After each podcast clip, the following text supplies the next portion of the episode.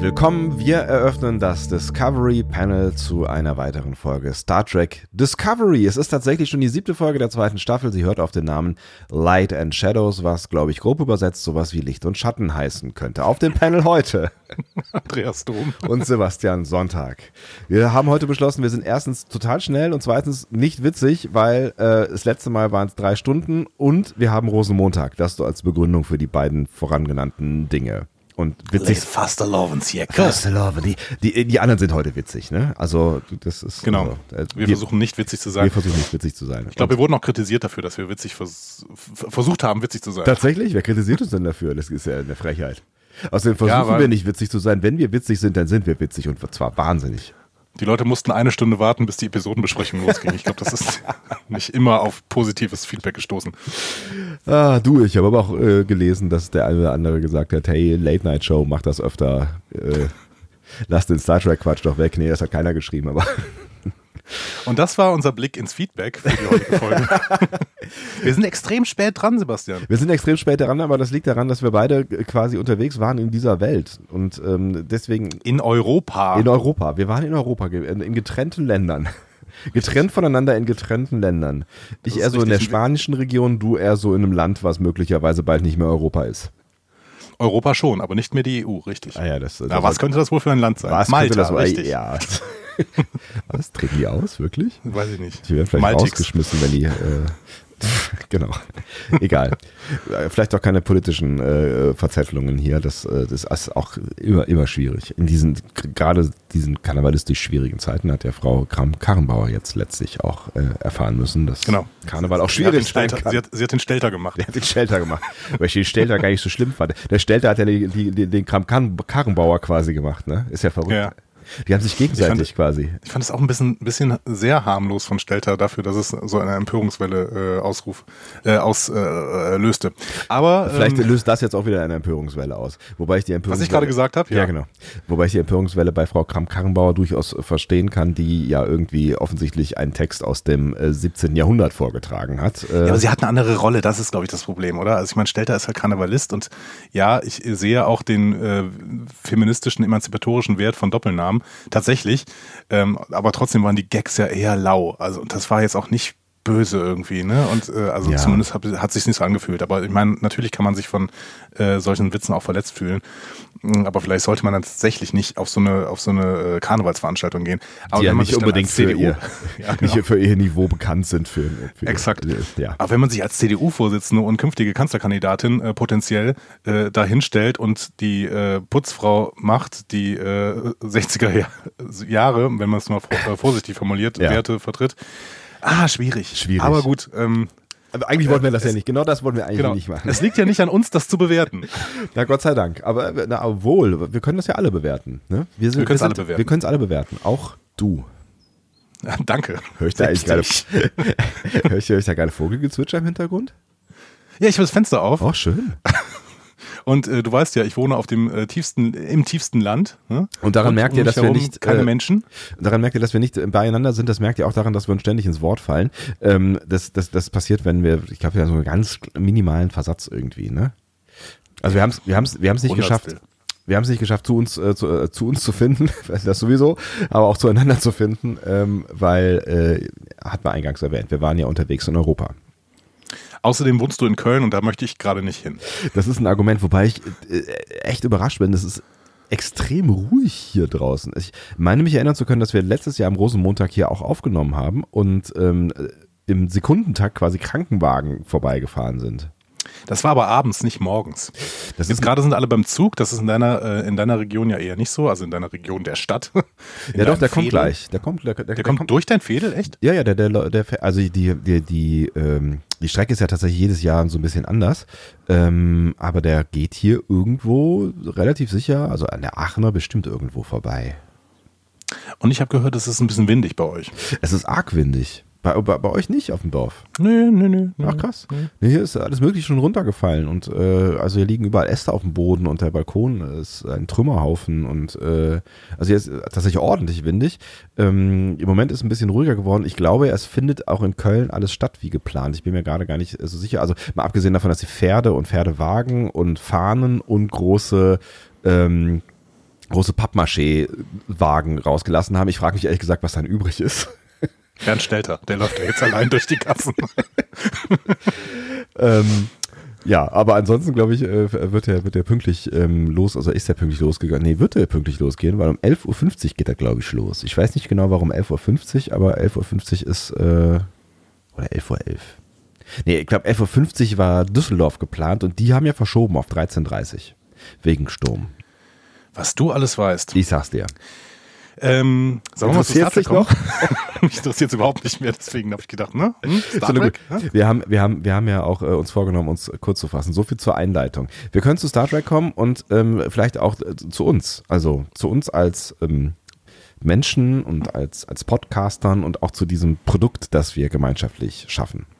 Okay, ich weiß nicht, worauf du hinaus willst, aber ich dachte, wir streichen ja so ein bisschen das Feedback heute, ähm, weil ähm, wir sind eh schon spät dran und ihr erwartet natürlich auch eine Einschätzung der aktuellen Lage. Und viele von euch haben ja keinen Faschings- oder Karnevalsbezug und dementsprechend mussten sie heute arbeiten. Ja. Ne? Dann musstet ihr heute arbeiten und musstet äh, ohne Podcast zur äh, Arbeit fahren. Das tut uns leid. Das tut uns sehr leid, aber vielleicht könnt ihr dann auf dem Rückweg eben diesen Podcast schon äh, nutzen, hören, und äh, euch daran erfreuen oder euch darüber ärgern. Emotionen sind okay. Emotionen jeglicher Art. Wir mögen Emotionen. Und Emotionen ist auch das richtige Stichwort und übrigens auch das, wo ich versucht habe, eben hinzuleiten, was du nicht verstanden hast, was ich verstehen kann, weil es ein wenig nebulös war. Ich wollte zu dieser iTunes-Bewertung, die da noch steht, weil wir machen zwar ah. kein Feedback, aber wir haben ja gesagt, iTunes lesen wir immer vor. Äh, ja, soll ich das mal tun? Ja, sehr gerne. Äh, Kardinal 62 äh, schrieb am 25.02.2019. Das äh, ist schon äh, ein paar Tage her. Aber gar nicht so lang, wie es klingt, ehrlich gesagt. Richtig. Ja. Er schrieb, toller Star Trek Podcast, nicht nur für Discovery-Fans. Und er schreibt weiter, sehr empfehlenswert für alle Star Trek-Freunde. Das Podcaster-Duo bespricht während einer laufenden Staffel ausführlich jede Folge und geht dabei auf viele interessante Aspekte ein. Dabei lassen die beiden eine ordentliche Portion Humor nicht missen, ohne aber zu stark abzuschweifen. Das war im letzten Jahr noch etwas extrem. Zwischen den Staffeln werden dann auch handverlesene Lieblingsfolgen der anderen Star Trek-Serien und sonstige Star Trek-Themen und Neuigkeiten diskutiert. Für mich auch jedes Mal ein Highlight, sodass ich mich auch ein wenig darauf freue, wenn es keine laufende Discovery-Staffel mehr gibt. Das ist sehr nett. Ähm, wir, wir, freuen uns tatsächlich auch immer äh, über die äh, Pausenbespaßung, ähm, weil das ja durchaus auch unfassbar viele tolle Star Trek-Folgen gibt, die man einfach besprechen könnte. Also Lieblingsfolgen, glaube ich, kann man noch bis ans Ende aller Tage machen. Ähm, Nichtsdestotrotz Definitiv. bin ich immer noch total on fire und freue mich total, dass wir mitten in einer Staffel drin sind. Aber vielen lieben Dank, lieber Kardinal äh, 62 oder 6-2 für deine sehr wohlwollende und freundliche, mit leichter Kritik versehene ähm, Lobeshymne ähm, aber du hast recht, im letzten Jahr, äh, obwohl, ich kann, kann mir gar nicht vorstellen, dass wir im letzten Jahr noch mehr abgeschweift sind als in diesem, naja, egal. Äh, der Dezember war der Peak. Ich glaube, äh, ja, da haben wir ja auch gar nicht mehr über Star Trek geredet. Also das war ja auch der Plan irgendwie. Also genau. ich bin mir nicht so ganz sicher, ob es der Plan war, aber es ist so passiert. Ähm, genau letztes Jahr haben wir ja schon einige Lieblingsfolgen besprochen. Ich habe tatsächlich jetzt äh, diese Folge hier zum Anlass genommen, nochmal ein bisschen in TOS reinzuschauen. Ihr könnt mhm. euch ungefähr vorstellen, in welche Folgen. Ähm, nämlich in die allererste, die, den, den äh, etwas gescheiterten Piloten tatsächlich, äh, nachdem ja nochmal die gesamte Serie ein bisschen umgeschmissen worden ist. Ähm, The Cage mhm. quasi. Und ähm, die Folge ähm, Talos 4, ich glaube, sie heißt auf Deutsch Tabu. Genau, die Bin mir nicht so ganz sicher. Sie heißt auf Deutsch ja. Talos 4 Tabu und auf Englisch aber ganz anders, oder? War das nicht irgendwie sowas? Wie heißt die? Uh, The Menagerie, genau, ja, genau. heißt sie auf Englisch. Ja. Genau. Und ähm, ja, die habe ich mir auch nochmal angeschaut und dabei habe ich äh, nochmal gemerkt, was mir ein bisschen entfallen war, dass ja die gesamte Folge The Cage in Talos 4 Tabu enthalten ist. Ist verrückt, ne? Ich habe das tatsächlich auch getan. Also ich habe The Cage noch gar nicht vor so allzu langer Zeit gesehen, vielleicht ein paar Monate her ähm, und habe mir auch Talos äh, 4 Tabu nochmal angeguckt und war auch etwas überrascht, dass die ja wirklich alles reingeschnitten haben. Und das auch so schön erklären, ne? So, ja, äh, ja das ist eine völlig neue Technik. Ähm, die haben wir von den Talosianern. Genau. Äh, wir nennen es Wiederholung. Genau. Ja, äh, eigentlich ganz geil so gemacht. Sowas gab es noch nie bei der Sternenflotte. ich, ich, musste schon noch an der einen oder anderen Stelle ziemlich schmunzeln. Also es war ja irgendwie klar, worauf es hinausläuft, eigentlich seit seitdem äh, die da irgendwie auf der Sternbasis Elfas, glaube ich, ne, gelandet sind. Ähm, was, was Spocks geheimer Plan da irgendwie äh, sein könnte, war ja relativ schnell klar. Aber der Weg dahin, da musste ich schon das ein oder andere Mal schmunzeln, schmunzeln weil es ja doch ja ein bisschen konstruiert sein Könnte. Aber sie haben es gut gemacht. Ja, sie haben es aber ganz gut gemacht. Also dafür finde ich, also sie haben Storywriting-mäßig das schon irgendwie ganz gut eingebettet. Ja. Hat mich auch ganz gut unterhalten und dementsprechend eine Empfehlung an euch alle. Das ist, glaube ich, in der ersten Staffel TOS äh, und äh, eine ja, mittlere Folge, so glaube ich, so 14, 15 oder sowas. Ne? Genau, ist eine Doppelfolge. Doppelfolge, genau, aber man kann, wenn man The Cage gesehen hat, relativ viel vorspulen. Das habe ich auch gemacht. ich habe hab, einfach nur The Cage gezeigt wird zwischendurch. Ich habe es durchgezogen. Ich habe es einfach nochmal geguckt. Ja gut, aber ich hatte Cage wirklich direkt davor geguckt. Ja, okay, dann macht es, macht es nicht so richtig nee, viel Sinn. Dann macht es auch keinen Spaß, das stimmt. Aber ich denke mal, auf Vorbereitung, äh, als Vorbereitung auf die nächsten Wochen ist das durchaus angebracht, um eventuell auch ein bisschen zu checken, wie denn der Kanon hier berücksichtigt wird. Denn es wird schon in der nächsten Folge relativ deutlich gesagt, dass äh, seit der Enterprise kein Schiff mehr da war. Ähm, aber dazu später mehr, würde ich sagen. Dazu später mehr, würde ich auch sagen. Äh, starten wir einfach ähm, ohne weitere Umschweife in die Folge Light and Shadows, Licht und äh, Schatten. Staffel 2, Folge 7. Exakt. Das ist mit einer Laufzeit von 40, 14 die bisher kürzeste Episode der Staffel übrigens. Ah, guck mal eine an. Ich dachte, die äh, äh, Dingsbums-Folge hier mit ähm, äh, na, Kirche und so weiter wäre kürzer gewesen. Nee, tatsächlich nicht. Ja, ja. ja, und ich bin sehr gespannt, ob es dann auch die kürzeste Folge des New Eden. Wird. Warum kann ich mir das eigentlich nicht merken? Entschuldigung. New Eden. Warum kann ich mir das nicht merken? Ich, ich weiß es nicht. Ja, egal. So. Du glaubst, dass es die kürzeste Folge der ganzen Staffel wird? Äh, ich, ich, bin gespannt, ob es die kürzeste Folge Discovery Panel der gesamten Staffel wird. Ach so. Wenn wir weiter so schnell reden, vielleicht schon. Vielleicht. Ähm, ich erzähle dir was vom Team hinter dem Team. Mhm, sehr gerne. Ich sage das jedes Mal und es macht jedes Mal keinen Sinn übrigens. Nee, klingt super. Ähm, klingt auch trotzdem super, genau. Ja. Die Autoren äh, dieser Folge sind Ted Sullivan und Vaughn Wilmot. Mhm. Äh, sagt ihr was? Nee. Also Ted Sullivan, ähm, der Name, den habe ich auf jeden Fall schon mal gehört. Äh, Vaughn Wilmot sagt mir gerade nichts, aber ich kann dir auch zu Ted Sullivan nichts sagen. Wäre auch langweilig, weil das tust du ja jetzt. Genau, Ted Sullivan ist seit der ersten Stunde dabei. Der ist im Writers Room äh, und versorgt uns bei Twitter immer mal wieder mit Bildern rund um die Produktion. Also dem könnt ihr mal gut folgen. Das ist Ed Carter Hole äh, mit K vorne und dann äh, K-A-R-T-E-R-H-O-L. Genau. Also wenn ihr dem mal folgen wollt, da, ähm, dem kann man ganz gut folgen, weil er wirklich immer so ein paar Produktionsbilder hat. Und der hat auch irgendwie so ein, so Running Gag, dass er so einen kleinen Gorn überall mit hinnimmt und den überall hinstellt. Warum eigentlich nicht? Warum eigentlich nicht, genau. Der hat auch das Drehbuch für diese Folge geschrieben. Ähm, und in der ersten Staffel hatte er schon zwei Folgen geschrieben. Das war nämlich äh, mit Joe Manowski zusammen. Der ist äh, ein altes Star Trek Urgestein mhm. und mittlerweile bei Orville. Ähm, der ist, äh, der hat, die haben zusammen Lethe, Lethe geschrieben. Ja. Ich weiß immer noch nicht, wie es ausgesprochen wird, aber ich glaube, ich glaube, es weiß auch keiner. Ähm, und er hat tatsächlich What's Past is Prologue, Auftakt ah. zur Vergangenheit geschrieben. Heißt die so auf Deutsch? Äh, ja, tatsächlich. Auftakt zur Vergangenheit. Aha, interessant. Äh, war jetzt nicht unsere Lieblingsfolge, aber ähm, bei Lethe waren wir ja durchaus ähm, ja. angetan. Doch. Ne? Ja, ja. Ähm, dass er zusammen mit Von Wilmot äh, schreibt, ist das erste Mal ähm, der Fall. Wilmot hat, kam jetzt auch erst im, im, zweiten Jahr dazu und hat mit Sean Cochran zusammen New Eden geschrieben. Ah, guck mal an. Genau. Das äh, kannst du dir natürlich gut merken. Wenn ich mir schon den, sehr, den, den, Titel dieser Folge nicht merken kann. Ja. Genau. Vaughn Wilmot, Sean Cochran, New Eden. Ich werde versuchen, da irgendwas von zu behalten. Genau. Ah, diese ähm, Regisseurin ist Martha Cunningham oder Martha. Martha, Martha wird Martha, tatsächlich ohne ne? TH geschrieben, also Martha Cunningham. Vielleicht hat sie einen Migrationshintergrund. Äh, das mag durchaus sein. Ich kann mir gut vorstellen, dass sie Engländerin ist tatsächlich, weil sie ist mit äh, äh schon seit 13 Jahren mit James Frayne verheiratet, der hier den Sarek spielt. Ah, aber es müsste sie dann nicht doch mit TH geschrieben werden? Wahrscheinlich. Ich habe keine Ahnung. Keine Ahnung. Wahrscheinlich es gibt bestimmt Martha auch. Ja. ja. Ähm, die hat jetzt hier zum ersten Mal Regie geführt, ähm, hat zuvor schon verschiedene Serien gemacht, also sowas wie The Good Fight, Pretty Little Liars, Transparent. Ähm, zuletzt auch You, glaube ich, auf Netflix. Das mhm. war hier ähm, so diese Stalker-Serie so ein bisschen, glaube ich. Ne? Ich habe es nicht gesehen, aber ich, ich habe so einen Trailer mal gesehen. Ich habe auch The Good Fight immer noch nicht gesehen. Das fällt mir auf. Gerade wo du das sagst, muss ich mir unbedingt mal angucken, weil ich ja ein großer The Good Wife-Fan äh, bin und das durchgeschaut habe und das ja ein eine, eine Auskopplung ist quasi. Dann bietet sich das für dich an. Ja. Durchaus, durchaus. Die war selber auch Schauspielerin äh, bis 2003 und äh, ist dann im, ins Regiefach gewechselt, macht mittlerweile nur noch äh, Regie und äh, Co-Produktion. Da hat sie ähm, die Serie Claws gemacht mhm. als Co-Produzentin. Das habe ich allerdings noch nie gehört tatsächlich. Ich auch nicht. Ja, ähm, Martha Cunningham hat hier äh, tatsächlich noch an einer Stelle einen sehr feministischen Ansatz ähm, gesetzt, so, so einen Akzent gesetzt mhm. in, in, ihrer Regiearbeit. Ich weiß nicht, ob du den bemerkt hast, aber äh, wir kommen da relativ bald hin. Ah, das ist interessant. Okay. Sollen wir in die erste Szene reingehen? Äh, sehr gerne. Ich freue mich. Ich habe so ein starkes Hintergrundgeräusch. Bist du das oder bin, bin ich das? Ja, Hintergrundgeräusch? Ja. Ich höre nichts. Okay. Hört ihr was? Da ist es jetzt wieder? Ist es dein Rechner Irgendwie nicht vielleicht? Mein Rechner? Ich glaube nicht. Nein, nein, ist nicht mein Rechner. Nein, nein. Na gut, okay. Ähm, Hörst du Geräusche, Andi? Vielleicht höre ich einfach nur Geräusche. gut, äh, das war die letzte Folge Discovery Panel. Danach bin ich in der Klapse.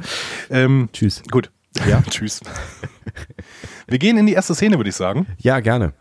Und die hat schon eine Besonderheit. Es ist nämlich kein richtiges Previously On. Mhm. Ne? Nee. Ähm, ja?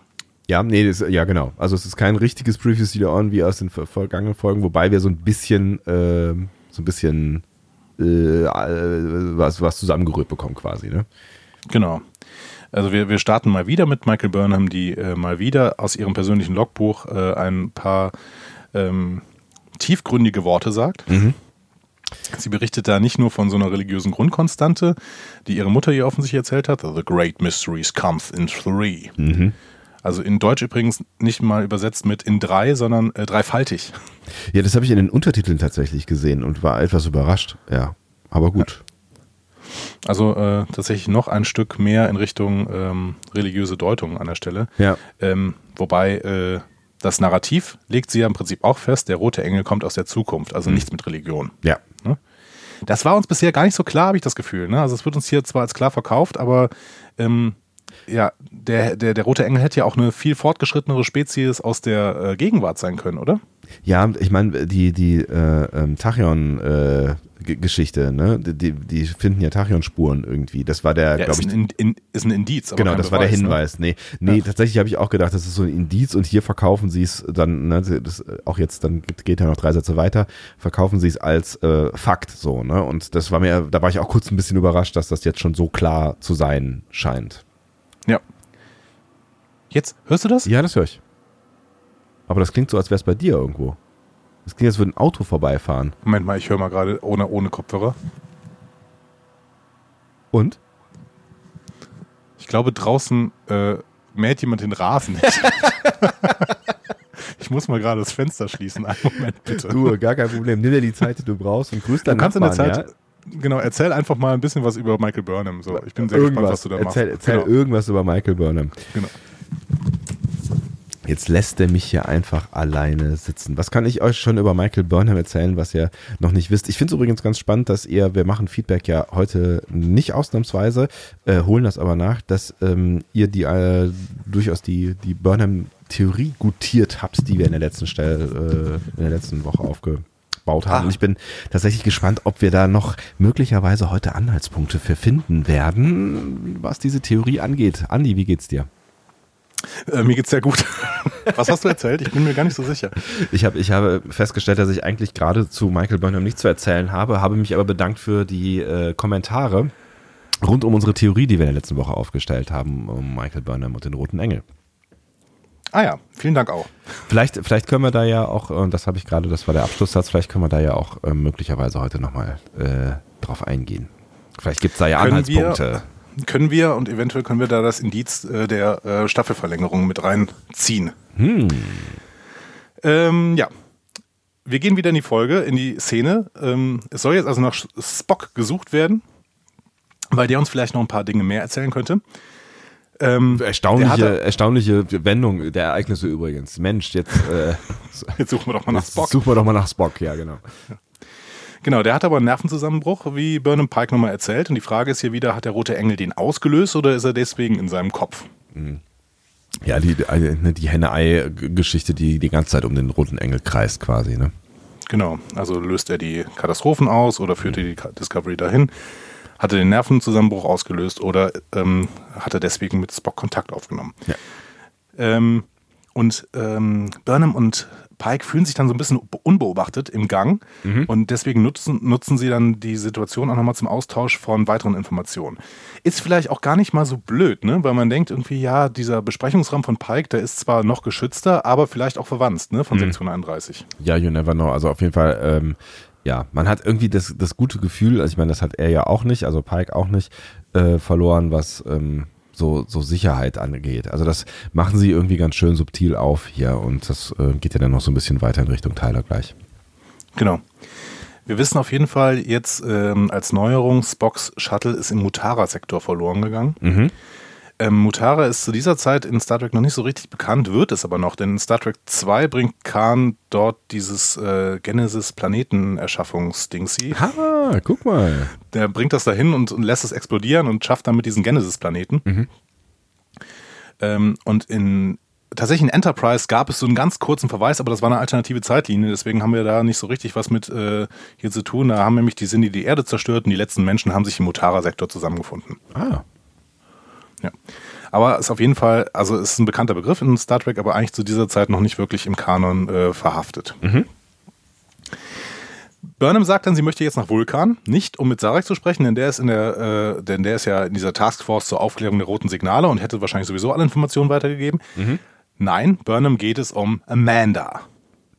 Was, ne, also wir haben die Vermutung ja auch schon gehabt, dass Amanda irgendwie mehr weiß, als ähm, sie äh, vorgibt zu wissen. Aber irgendwie die Kausalität der Ereignisse, da, da habe ich schon kurz drüber nachgedacht, warum, warum haben die das nicht geklärt, als sie da war? Also was, oder was verspricht sie sich denn jetzt so? Also ich habe ich hab so ein bisschen kurz irgendwie überlegt, ob das jetzt wirklich der richtige Zeitpunkt ist, um das Schiff zu verlassen und ähm, was sie sich da, davon dann auch wirklich verspricht, weil die hatten sich ja gefühlt gerade erst gesehen, ne? Ich habe das Gefühl, dass ähm, Burnham das jetzt als den Strohhalm sieht, nachdem in der letzten Folge eben sich quasi das Shuttle als von Georgiou besetzt entpuppt hat. Mhm. Ähm, weil Burnham bis dahin noch gedacht hat, okay, ich treffe jetzt, wenn hier, wenn ich hier zu dem Shuttle gehe, treffe ich auf Spock. Und als sie das dann nicht gemacht hat, hat sie sich dann ein bisschen abgewogen und überlegt, wo könnte er denn jetzt sein und ist dann drauf gekommen, okay, Amanda hat sowieso irgendwie komischen Eindruck gemacht und weiß deswegen garantiert mehr. Und ich fand, ich fand das total schön, weil äh, ich finde, dass dann Mia Kirschner eben das auch so gut subtil gespielt hat, mhm, ne? dass sie ja, ja. in diesem Gespräch dann vor drei Folgen oder was, mhm. oder vor vier Folgen sogar schon, ähm, wirklich, also schon deutlich gemacht hat, ich weiß ein bisschen mehr, aber es so subtil gemacht hat, dass man es eben nicht sofort erraten konnte. Aber wir haben es ja gesehen. Das heißt, es war schon drin in ihrem Spiel. Ja. Ne? Das so. hat sie wirklich, das haben wir ja auch gutiert an der Stelle. Das hat sie wirklich toll gemacht. Das fand ich auch. Und auch hier spielt sie, finde ich, wieder ähm, echt, echt gut. Ja, ich werde auch gleich noch Lobes, Lobeshymnen auf äh, Mia Kirschner halten. Sehr gut. Äh, ich freue mich. Und ähm, Genau, deswegen äh, kriegt Burnham frei. Äh, währenddessen wird Pike dann weitere Messungen durchführen, denn das Signal und das Auftreten des Roten Engels über Kamina haben irgendwie zu seltsamen Messergebnissen geführt. Und deswegen bleiben sie mal bei Kamina, oder? Äh, ne? Also ähm, im Orbit. Genau, fand ich, fand ich ganz praktisch, dass sie, dass sie jetzt da noch was zu tun hatten, während Michael da mal eben kurz. Ich weiß gar nicht, äh, du kannst ja das bestimmt sagen, wie weit ist denn das alles auseinander? Das weiß ich nicht. Ich weiß nicht, wo Kamina liegt. Hm. Das habe ich auch bisher nicht rausgefunden, weil es natürlich in den ganzen Nachschlagewerken noch überhaupt nicht drin ist. Ja, klar. Es, äh, ja. ja. erst im Prinzip 2018 überhaupt etabliert worden ist. Ähm, weil die kann ja immer eben im Shuttle hinfliegen, ne? Offensichtlich, aber das ja. Shuttle kann ja auch äh, Warp, hm. wie wir am Ende äh, sehen. Stimmt. Ja. Dementsprechend weiß ich das nicht genau. Aber mir hat dieser Auftakt wirklich sehr, sehr gut gefallen. Mhm. Also ähm, das war so eine, so eine ähm, ja, so, so eine sehr passende Einführung nochmal in das Thema. Ich bin ja nicht immer großer Fan von Previously On. Also es ist natürlich bei so einer Serie, die so seriell erzählt wird, eben auch wichtig. Ne? Ja, das heißt, es lässt sich halt nicht immer ver genau, es lässt sich einfach genau. nicht immer vermeiden so. Aber wenn das so im Gespräch geklärt wird und nicht total aufgesetzt wirkt, ähm, dann finde ich das besser tatsächlich. Ja. Ich fand es auch cool, auch so dieses Aufgaben aufteilen. So. Also wir, wir packen das jetzt irgendwie alles an und wir gehen mal verschiedene Wege und ähm, Michael macht mal irgendwas anderes und so. Ähm, es wird nochmal so ein anderer Schauplatz aufgemacht und so. Also ich habe direkt äh, Bock gehabt. Also die Serie hat ja, also die Folge hat ja quasi äh, jetzt direkt schon in den ersten drei Minuten erklärt, was in ihr passieren wird. So und ähm, das finde ich haben sie gut gemacht und das war äh, ja hat, hat mir Lust gemacht, diese Folge zu gucken. Ist dir noch was anderes in dieser Szene aufgefallen? Lass mich kurz mal überlegen. Spontan nicht. Hilf mir weiter. Was hätte mir aufgefallen? Also es ist ja so eine klassische Walk-and-Talk-Szene. Ne? Und die mhm. laufen dann eben relativ lange durch diese Gänge. Ja. Und dann hat man immer so, dass im Hintergrund ganz viele Leute arbeiten. Mhm. In dieser Szene waren das alles Frauen. Ist das so? ja. Nee, das ist mir tatsächlich nicht aufgefallen. Ich habe aber auch nicht drauf geachtet, ja. Also die Leute, die da irgendwie äh, arbeiten, man sieht tatsächlich am Anfang jemanden, der einen Helm auf hat, da ist man nicht, sich nicht ganz sicher, aber alle Leute, die man erkennen kann, sind tatsächlich Frauen. Das ist ja geil. Und das äh, fand ich äh, eigentlich im Prinzip, also ich finde es sehr, sehr schön, was eben so ein, so ein subtiles feministisches Statement von, von Martha Cunningham ist. Irgendwie, ja, ne? finde ich auch gut. So, stell mir da mal keine Männer hin, sondern bitte nur Frauen an der Stelle. Ja, während sonst halt immer überall Männer stehen, so, ne? Ja. Und wenn wir uns im Bereich The Cage und Pike und äh, so weiter ähm, befinden, dann darf man auch mal ein feministisches Statement gegen das setzen, was Pike da im Pilotfilm erzählt. Ja, absolut. Ich kann mich einfach nicht dran gewöhnen, dass hier Frauen auf der Brücke rumlaufen. Wobei er ja seine Number One hat, ne? Er hat seine Number One, genau. Und äh, die ist ja auch äh, seltsam intelligent. Wie drückt das aus? Ich glaube, so ungefähr drückt ja, sowas, das. Genau, sowas Sie sind ja keine richtige Frau für mich. Nein, aber sie hat, ne, ich äh, war, war jetzt schon na, überrascht, ne, als ich The Cage das erste Mal gesehen habe, ähm, ja, also, äh, was ist denn weniger als überrascht, verwundert, erfreut? Ähm, ich habe es bemer zur Kenntnis genommen, dass sie ja immerhin eine, eine, eine kleinere Rolle hat, die nicht total unwichtig ist und Entscheidungen trifft. So, und das finde ich schon ja. ganz cool, ne? Genau. Also für die Aber Zeit fand ich das schon. halt thematisiert wird, ist, ist schon äh, ja, ist eine, ja. Aber gut, das ist Zeitgeist, ne? Ich will das ja. jetzt auch nicht einer Serie von 1966 äh, vorwerfen, aber ich finde schön, dass man heute einfach mal was dagegen setzt. Ja. So. Schöne Aktion. 50 Jahre später. Okay. Ähm, wir bleiben dann erstmal auf der Discovery. Mhm. Äh, Saru ähm, gibt auf der Brücke mehr Infos zu diesen Messergebnissen, also dieselben Tachyon-Partikel wie damals beim Asteroiden aus Brother, damals gemessen von Admiral Cornwell und ihrem Team. Mhm. Äh, Tilly ist dann besonders aufgeregt über die Werte und nennt sie freaking amazing und ein lack of casuality. Und äh, damit holt sie sich dann auch eine Rüge von Saru ab. Mhm. Der offensichtlich nicht so ein bisschen äh, auf äh, enthusiastische Sprache auf der Brücke steht. Genau. Aber äh, war auch wieder ein schöner Moment eigentlich. Ne? Ja, Tilly ähm, macht das irgendwie. Äh, Tilly bringt da immer so ein bisschen, bisschen Bewegung rein. Ne? Sie erklärt dann irgendwie dann immer, wenn es irgendwie um äh, Kausalitätsfragen oder um Dinge geht, die eigentlich so nicht sein können, dann äh, äh, rastet sie aus. Genau. Aber es ist halt auch nur ein Lack of Causality. Mhm. Das heißt, ähm, wir haben zwar eine Lücke, aber wir können diese Lücke eventuell füllen, wenn wir davon ausgehen, dass das eben Zukunftstechnologie ist, die mhm. diese Werte produziert. Ähm, und deswegen wollen sie jetzt eine Sonde in die entstandene Anomalie schießen. Ähm, man kann aber wegen dieser Anomalie nicht richtig schießen, ne? also mhm. muss man näher ran. Ja. Ja. ähm, gut. Ja. Müssen wir jetzt mal so hinnehmen. Ist, ja, ist, halt, ist, ist halt so, ne? Ja. Es, es, Tyler, ja, es, ja. es, geht ja dann auch so Star Trekig weiter im, äh, im genau. Endeffekt, ja.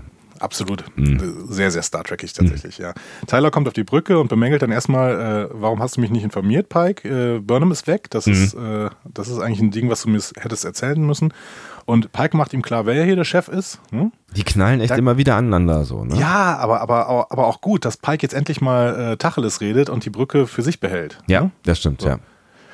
Ähm, und dann gibt es Zeitverschiebungen, Zeitschockwellen und einen sich auftuenden Raumspalt. Ähm, also das mit der Discovery, dass die näher ranfliegt, klappt auf jeden Fall nicht. Mhm. Also beschließen sie, es muss ein Shuttle her, welches die Sonne dann näher an die Anomalie fliegt.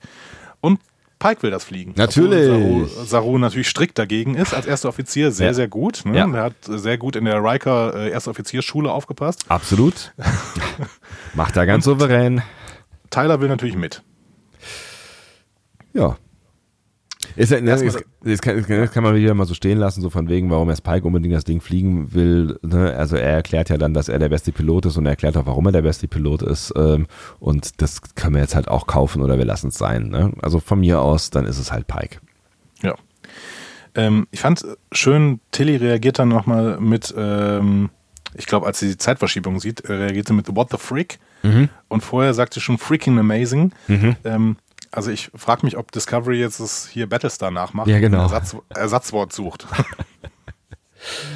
ja, ich weiß auch nicht so genau, vielleicht, ne? Aber es war bei, bei Battlestar was äh, noch was anderes. Ne? Was war es denn? Frack. Frack, genau, nicht Freak, genau. Frack. Ja, What the Frack, genau. genau. What the, what the Frack, Frackin', Frackin' Hard. ja. ja, genau.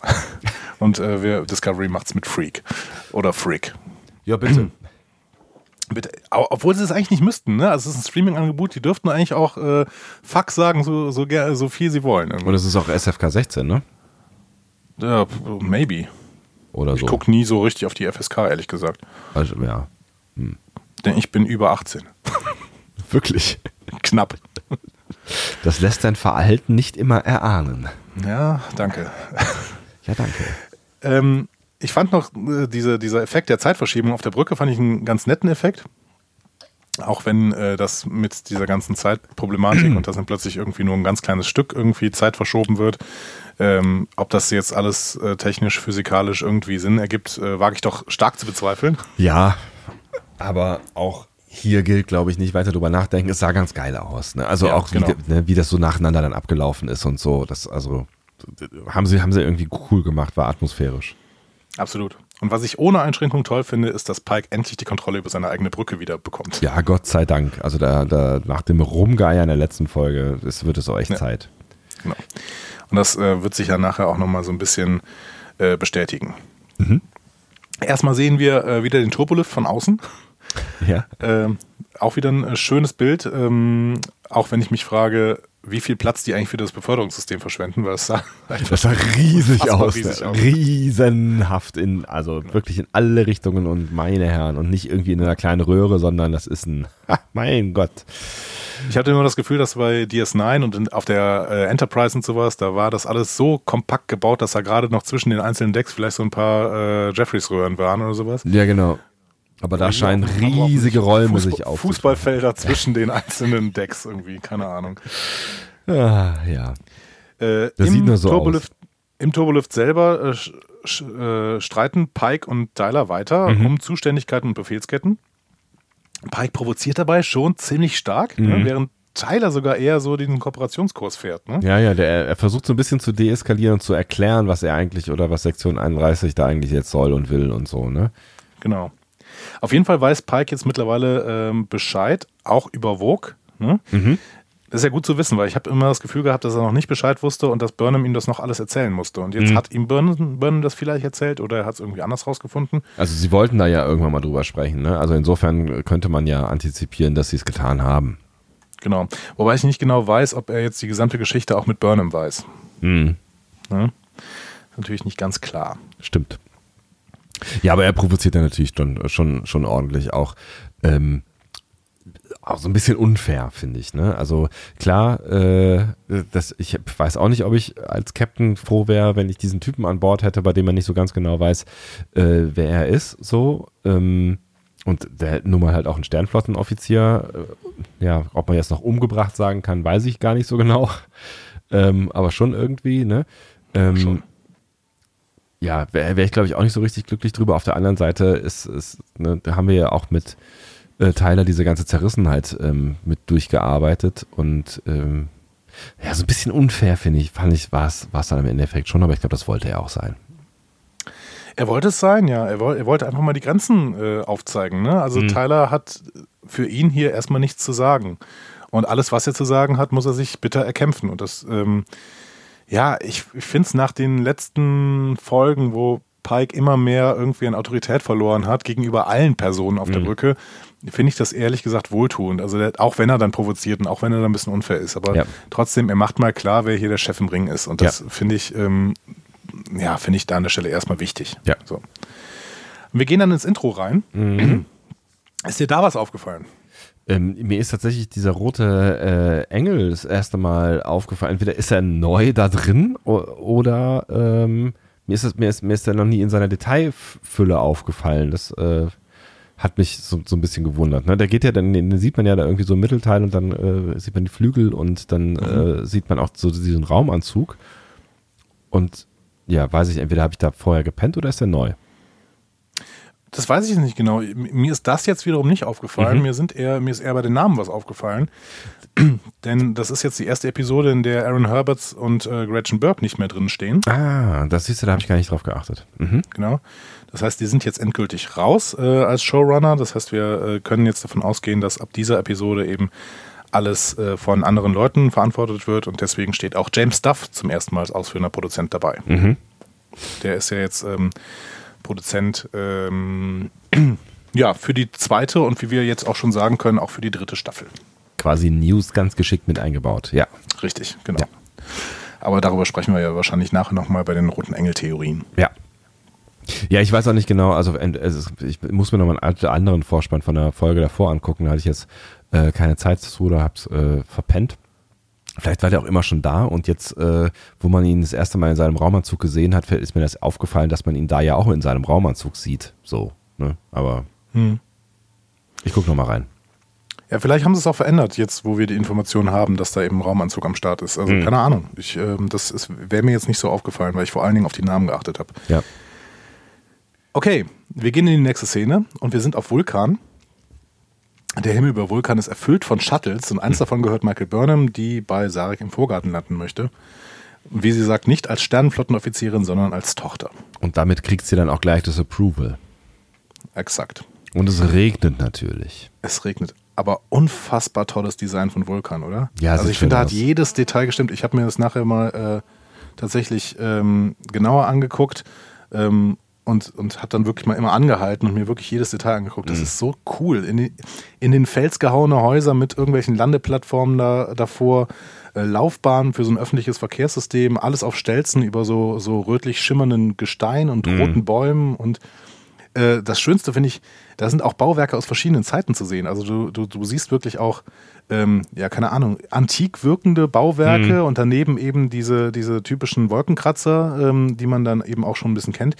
Also das ist so, das ist so lebendig und so geschichtsträchtig. Mhm. Also ganz, ganz starkes Design, finde ich. Ja, fand Weil, ich auch richtig toll. Auch richtig atmosphärisch halt, ne? Also, es, also ich habe es mir jetzt nicht so genau angeguckt wie ähm, äh, du das getan hast, aber auch mein Eindruck war so, dass das hat irgendwie eine Tiefe und das ähm, ja, hat mir sehr gut gefallen.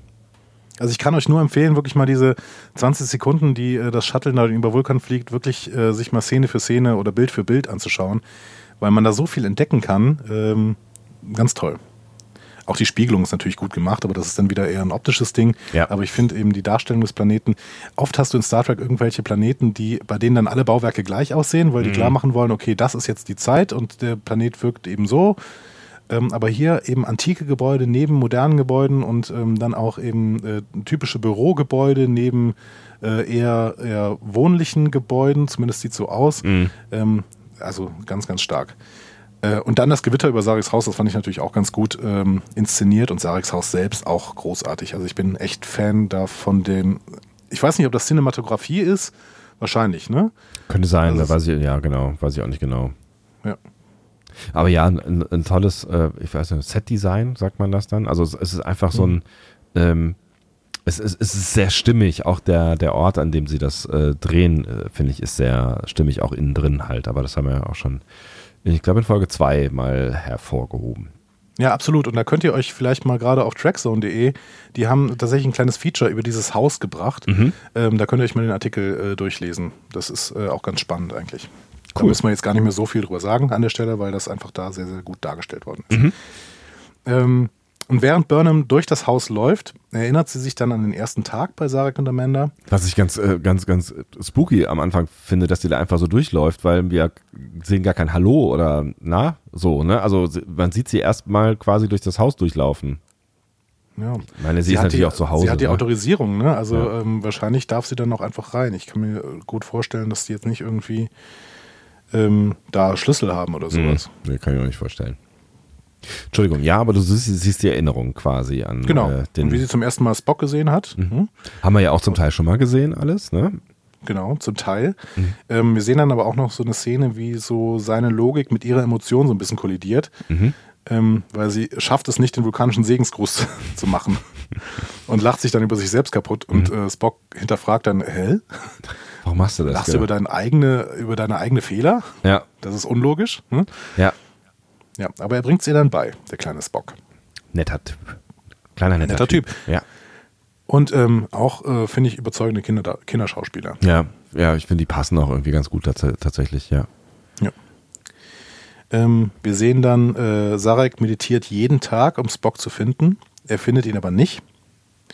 Er ähm, macht so, so eine bestimmte Seelensuchpraxis, die irgendwie von alten Vulkanen überliefert worden ist. Die nennt man äh, Tokmar. Und offensichtlich ähm, funktioniert die auch, ne? Also äh, offensichtlich müsste man eigentlich ähm, die, die Seele dann finden bei diesem Prozess und äh, es funktioniert nicht und darüber ist Amanda auch einigermaßen äh, ja, sie ist nicht verwirrt, sie kennt den Grund äh, ja dafür, aber äh, nee, wer ist denn verwirrt? Ich glaube, Michael ist verwirrt darüber. Also auf jeden Fall ist es, es steht im Raum, äh, so, das ist ja seltsam, dass das nicht funktioniert und ähm, Sarek versucht es mhm. halt immer und immer wieder so, ne? Genau. Also offensichtlich eine effektive, äh, ja. theoretisch effektive Maßnahme. Ja, wir wissen das noch nicht so genau, ne? weil das Tokma ist für uns wirklich tatsächlich äh, ein neues Ding. Das ist jetzt neu eingeführt worden, das kannten wir bis jetzt nicht. Mhm. Aber ähm, ja, zumindest, dass Amanda das überhaupt erwähnt, dass äh, das keinen Erfolg hat und dass es doch einigermaßen verwunderlich grundsätzlich ist. Also mhm. für sie jetzt natürlich nicht, aber äh, im Allgemeinen. Mhm. Ähm, das zeigt uns doch, dass es doch sonst Erfolg haben kann. Wir haben ja jetzt schon gemerkt, was das Katra alles kann. Ne? Ja. Ähm, mit äh, den heilenden Kräften des Katras und äh, der Lang Langstreckenkommunikation. Ja, also das äh, kann schon einiges. Absolut. Hey, auch gerne. Ja, genau. Also ähm, Burnham vermutet aber ja eh, dass Amanda irgendwas verschweigt und konfrontiert sie dann auch damit. Und zwar so lange, bis Amanda am Ende nachgibt und Burnham tatsächlich zu dem Ort führen will, an dem sie Spock versteckt hält. Hat dich das gewundert, dass sie da so, also dass sie dann doch so schnell einknickt? Hm. Hm. Nee, eigentlich nicht. Eigentlich nicht, weil äh, Amanda ist halt trotzdem noch die Mutter von Michael und ähm, da lässt sie keine, ja, das, hm, ich versuche gerade es irgendwie auszudrücken. Also mhm. sie, sie, sie ähm, hat eben so eine enge Verbindung zu Michael, dass sie an der Stelle auch jetzt wirklich, also sie hat Michael zwar belogen, mhm. aber bei deutlicher Konfrontation möchte sie das eben nicht beibehalten.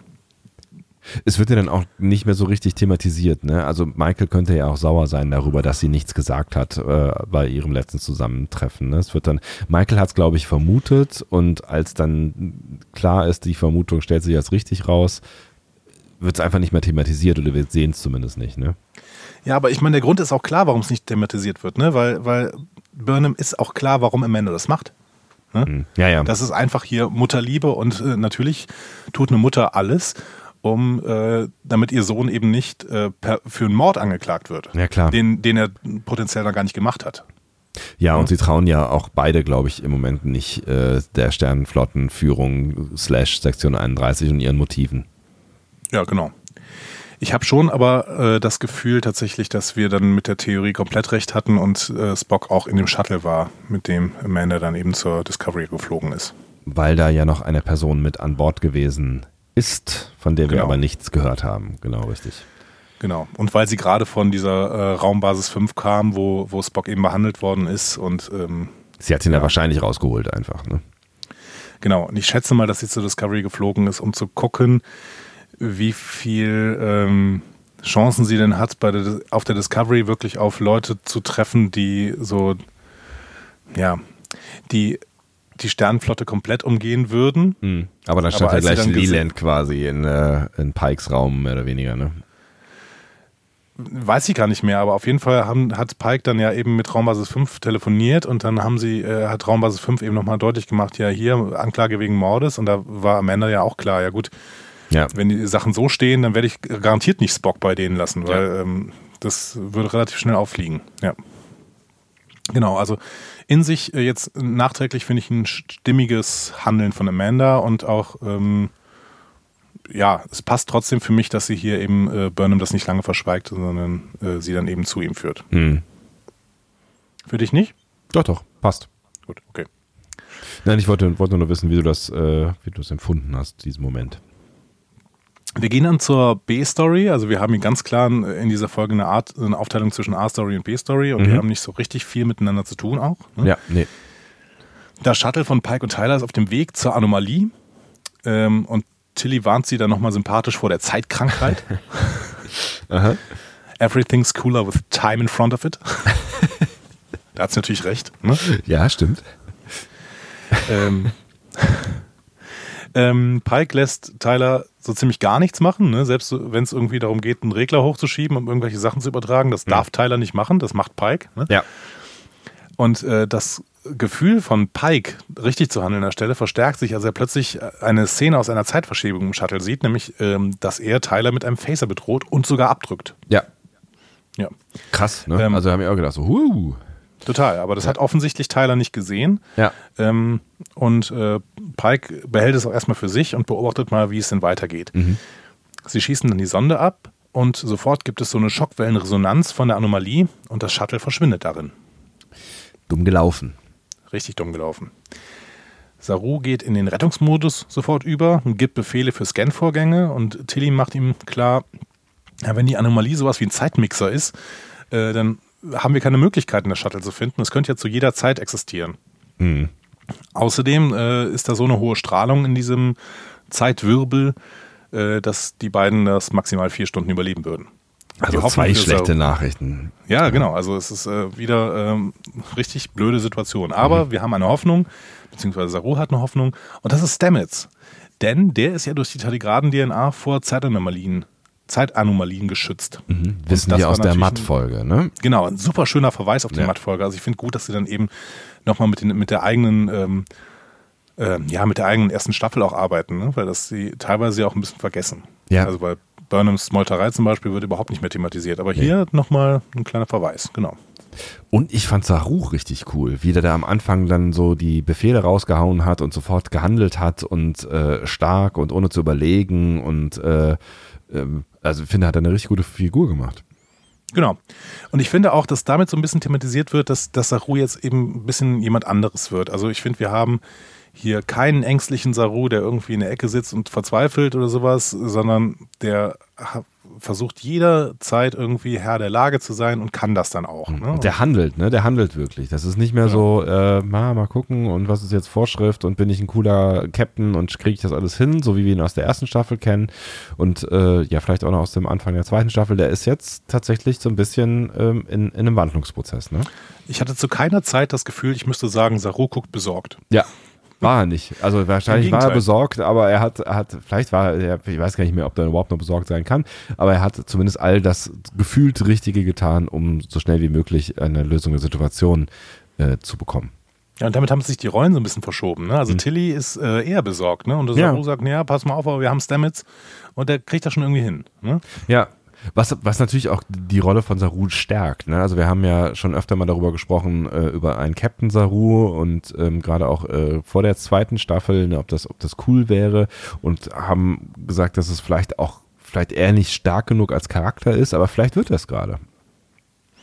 Ja, oder entwickelt sich noch in eine negative Richtung. Da habe ich ja so ein bisschen Angst vor. Ja, ja, das hast du ja schon ein paar Mal angedeutet, dass das eine, eine Sorge ist von dir. Na, mal schauen. Wir werden sehen. Durchaus. Wir gehen wieder ähm, nach Vulkan. Das Shuttle mit dem Männer und Burnham landet an einer heiligen Grotte und drinnen ist es voll mit Katrasteinen, die alle mentalen Bemühungen zum Auffinden von Spock abschirmen. Damit haben wir die Erklärung, warum Sarek da auch nichts finden kann, ne? Exakt.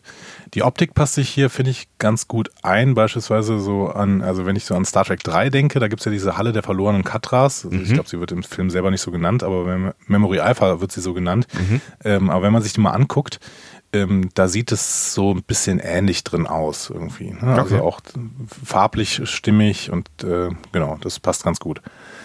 Ähm, hier, ich möchte hier mal kurz eine, eine, eine, äh, ein paar Worte über den Score ver, verlieren, weil Bitte. ich den in dieser, in dieser Folge extrem toll fand. Mhm. Denn hier plötzlich, wenn die in diese Grotte reingehen, dann wird der Score plötzlich sehr, sehr klerikal so ein bisschen. Ne? Mhm. Also da gibt es ja. Orgeln und äh, es wirkt alles so, ja, mystisch und religiös aufgeladen. Ne? Und das passt, finde ich, extrem gut. Also ähm, Jeff Russo hat hier nochmal einiges rausgehauen, finde ich, in der Episode. Ja, finde ich auch. Also, also ich, ich habe jetzt nicht in jeder Szene drauf geachtet, aber in der Szene ist es mir tatsächlich auch aufgefallen, dass es ja. sehr atmosphärisch und äh, dicht ist, ja.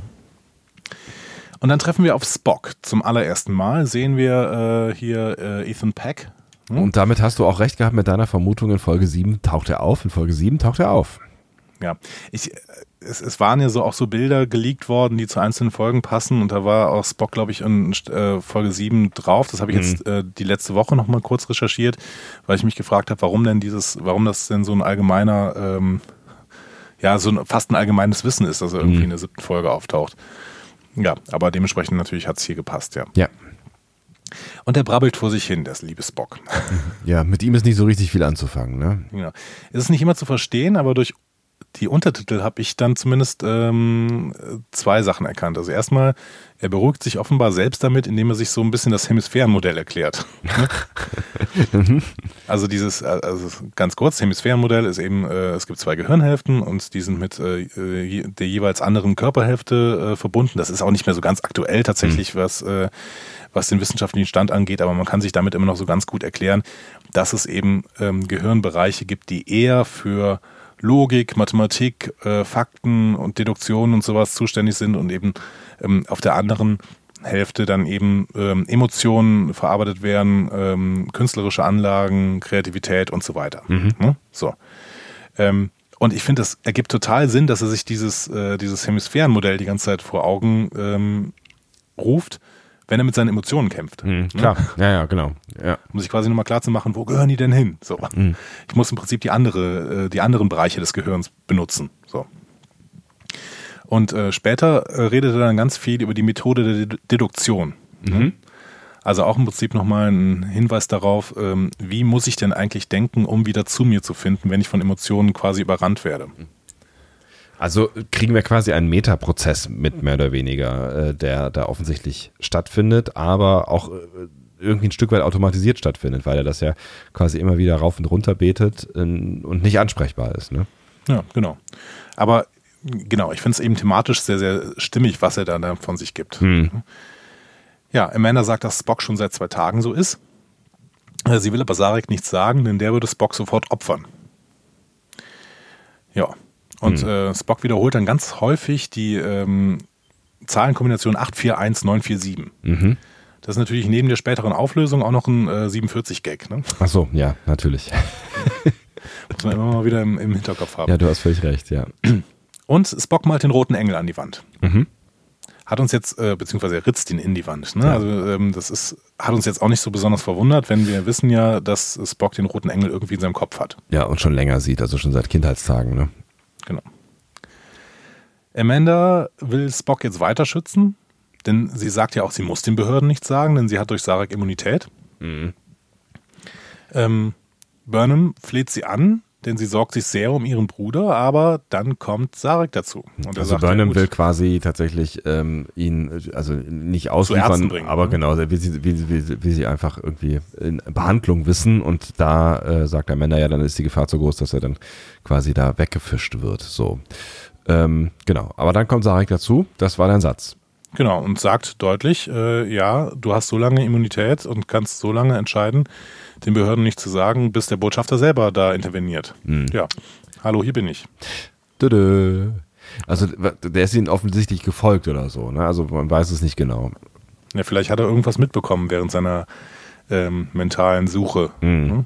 Weil sie haben sich im Prinzip vor ihm unterhalten. Ja, stimmt. Haben, sind vielleicht davon ausgegangen, dass er nichts davon mitbekommt. Unterschätze niemals einen Vulkanier. Richtig. Ähm, in dem Schrein war übrigens noch so eine, so eine ähm, Vulkanbibel, also ein Kirschara, also das Ding, das von äh, Surak geschrieben worden ist. Das äh, kennen wir aus der Enterprise-Episode Kirschara. Wo stand das? Das stand irgendwo da, ähm, also es wurde auch mal tatsächlich äh, relativ prominent gezeigt. Ich glaube am Ende sogar. Ja, okay. Es leuchtet so ein bisschen. Hm. Genau. Das bin ich aufgefallen. Ähm, okay. Wir gehen wieder zur anderen Handlung. Ja, genau. Richtig, da hört es ja auf an der Stelle. Ja. Genau. Tyler äh, und Pike reisen mit dem Shuttle rückwärts durch die Zeit und hm. streiten sich weiter. ja. Und Pike überlegt dann auch so eine Brotgrubenspur mit Plasmaexplosionen zu legen. Ähm, Tyler ist dagegen, lässt sich aber dann von Pikes Autorität überstimmen.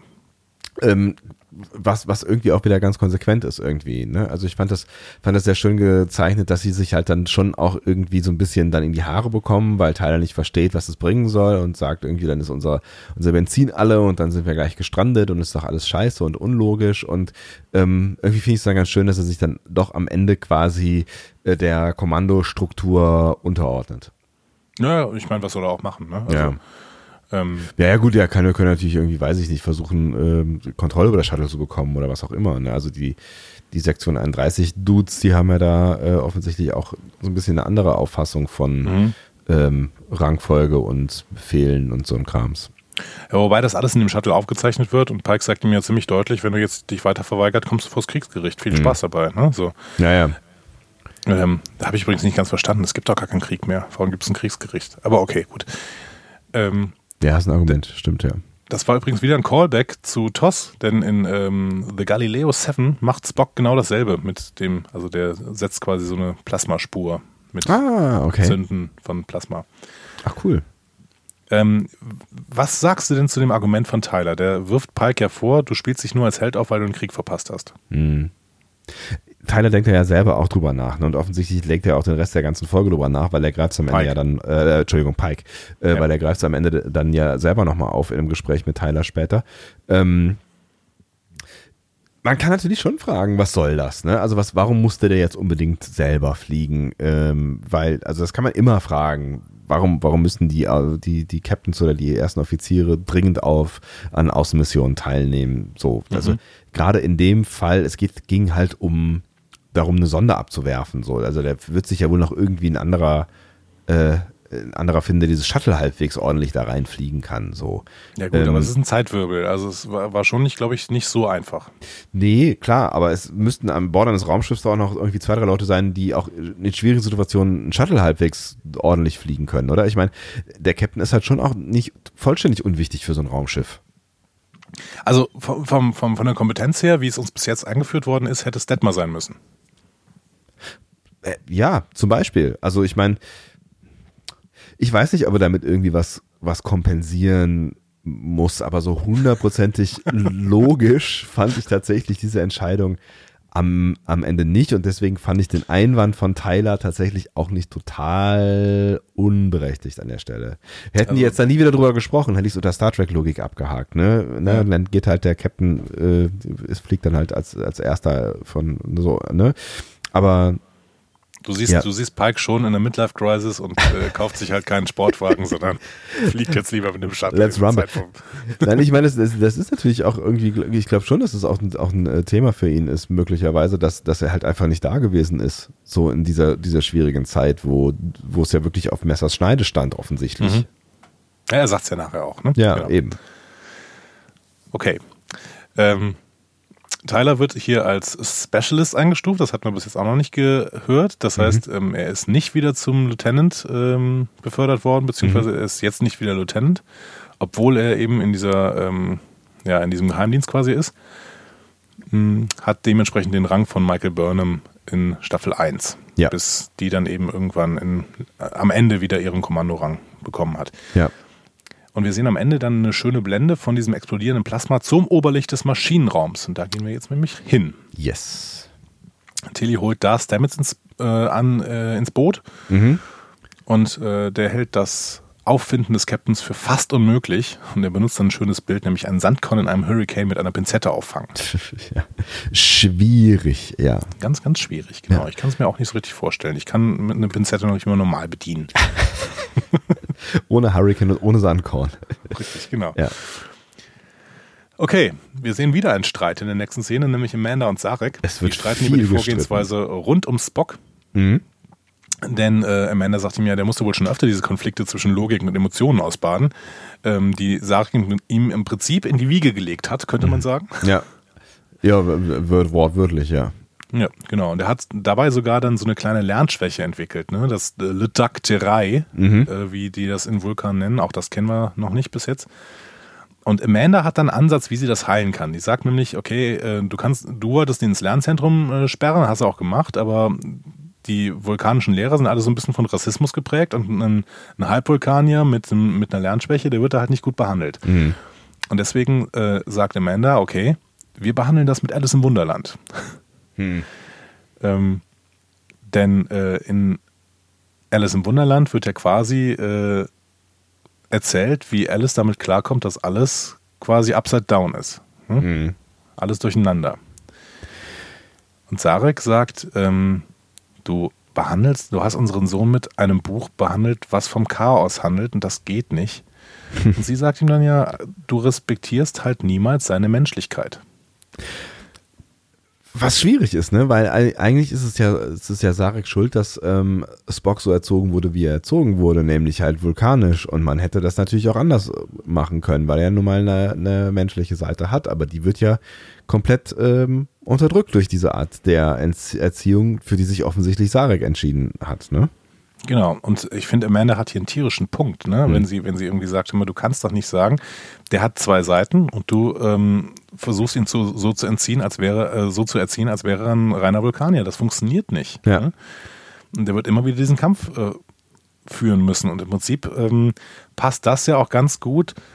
Und ich denke mal, das wird, will uns Discovery hier zeigen, zur Entwicklung von Spock zwischen The Cage und äh, der TOS-Zeit tatsächlich. Ne? Mhm. Weil in The Cage, wenn ihr euch da mal ähm, Spock anguckt, da ist er wirklich viel emotionaler.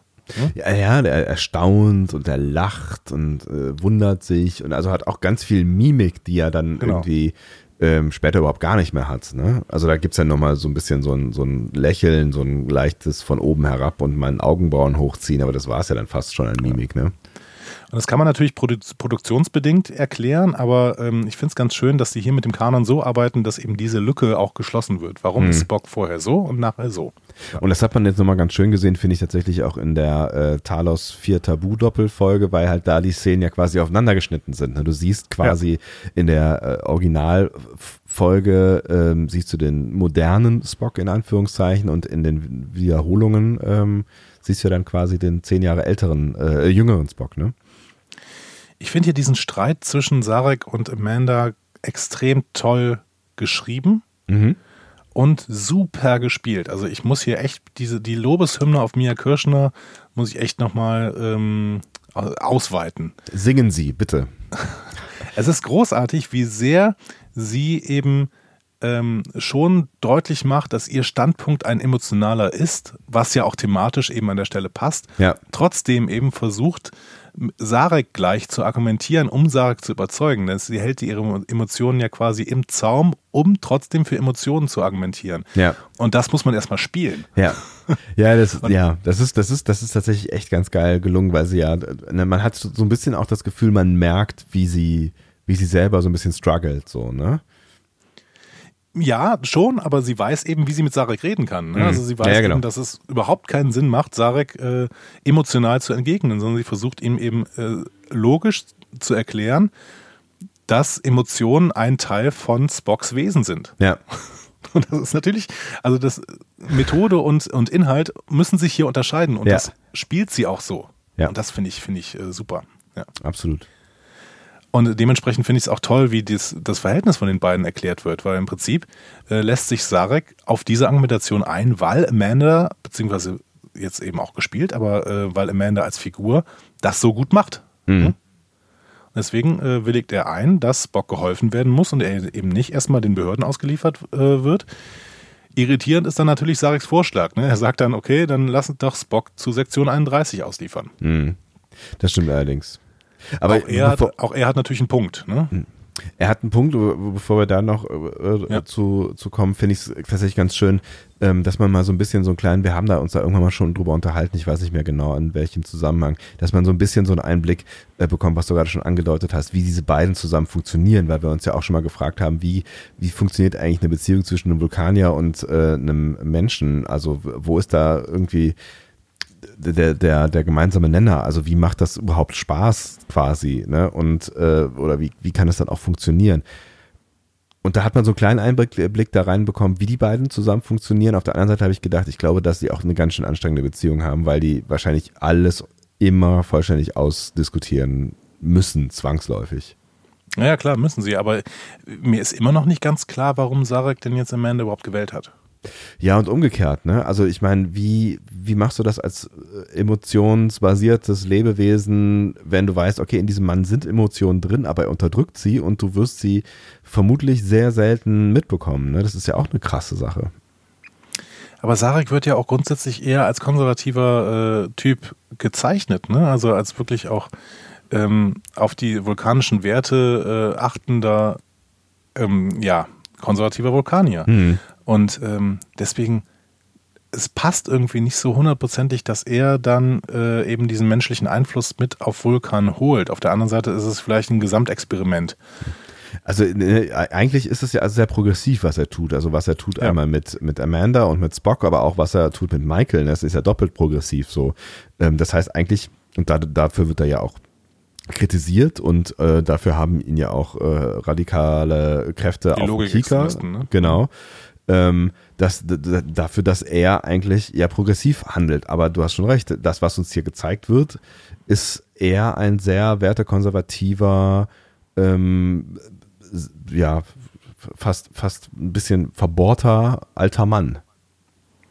Vielleicht findet er es einfach logisch, Emotionen auch nach Vulkan zu bringen, ist aber gleichzeitig eben so fixiert auf die, ja, auf die äh, Grundwerte der Vulkanier, dass eben da an der Stelle Logik über alles geht und er dann natürlich mit den Emotionen selber nicht klarkommt. Hm. Es, ist, es ist, widerspricht sich ja auch so ein bisschen, dass er, ähm, dass er, dass er einen, einen menschlichen, halbmenschlichen Sohn hat mit einer menschlichen Frau, den dann aber vollständig vulkanisch erziehen will. Ne? Es ist ja auch ja. so ein bisschen, kann man ja auch drüber, drüber diskutieren, wie viel Sinn das denn ergibt am Ende. Ne? Hm. Ja, vielleicht ist es ein Experiment. Hm. Aber auf jeden Fall ähm, gefallen mir auch die Gedanken, die damit verbunden sind und über die man sich eben Gedanken machen kann. Und hm. ähm, ja. Und es passt irgendwie alles äh, ganz schön in die Bilder, die wir jetzt bis jetzt von Sarek haben, irgendwie rein. Ja, passt. Ja, also wir waren gerade bei dem Punkt, ähm, er hat den Vorschlag, Spock an Sektion 31 auszuliefern, wovon Burnham erstmal ein bisschen entsetzt ist. Mhm. Aber sein Punkt ist, niemand ist interessiert daran, dass Spocks Gehirn wieder funktioniert als Sektion 31. Hm?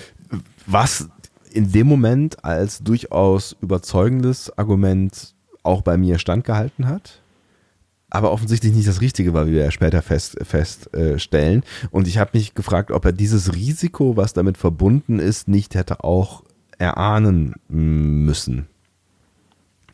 Vielleicht, vielleicht weiß er auch noch nicht so viel über Sektion 31. Ähm, aber tatsächlich die Entscheidung ist nicht, den, nicht der normalen Sternenflotte und der Gerichtsbarkeit auszuliefern, weil die eventuell eben äh, sehr daran interessiert wären, äh, ja, die Gerichtsbarkeit eben walten zu lassen. Mhm.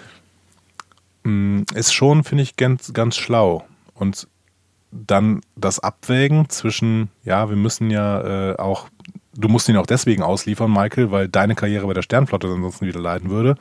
Und ich möchte ja auch nicht beide, beide äh, Kinder quasi verlieren. Ne?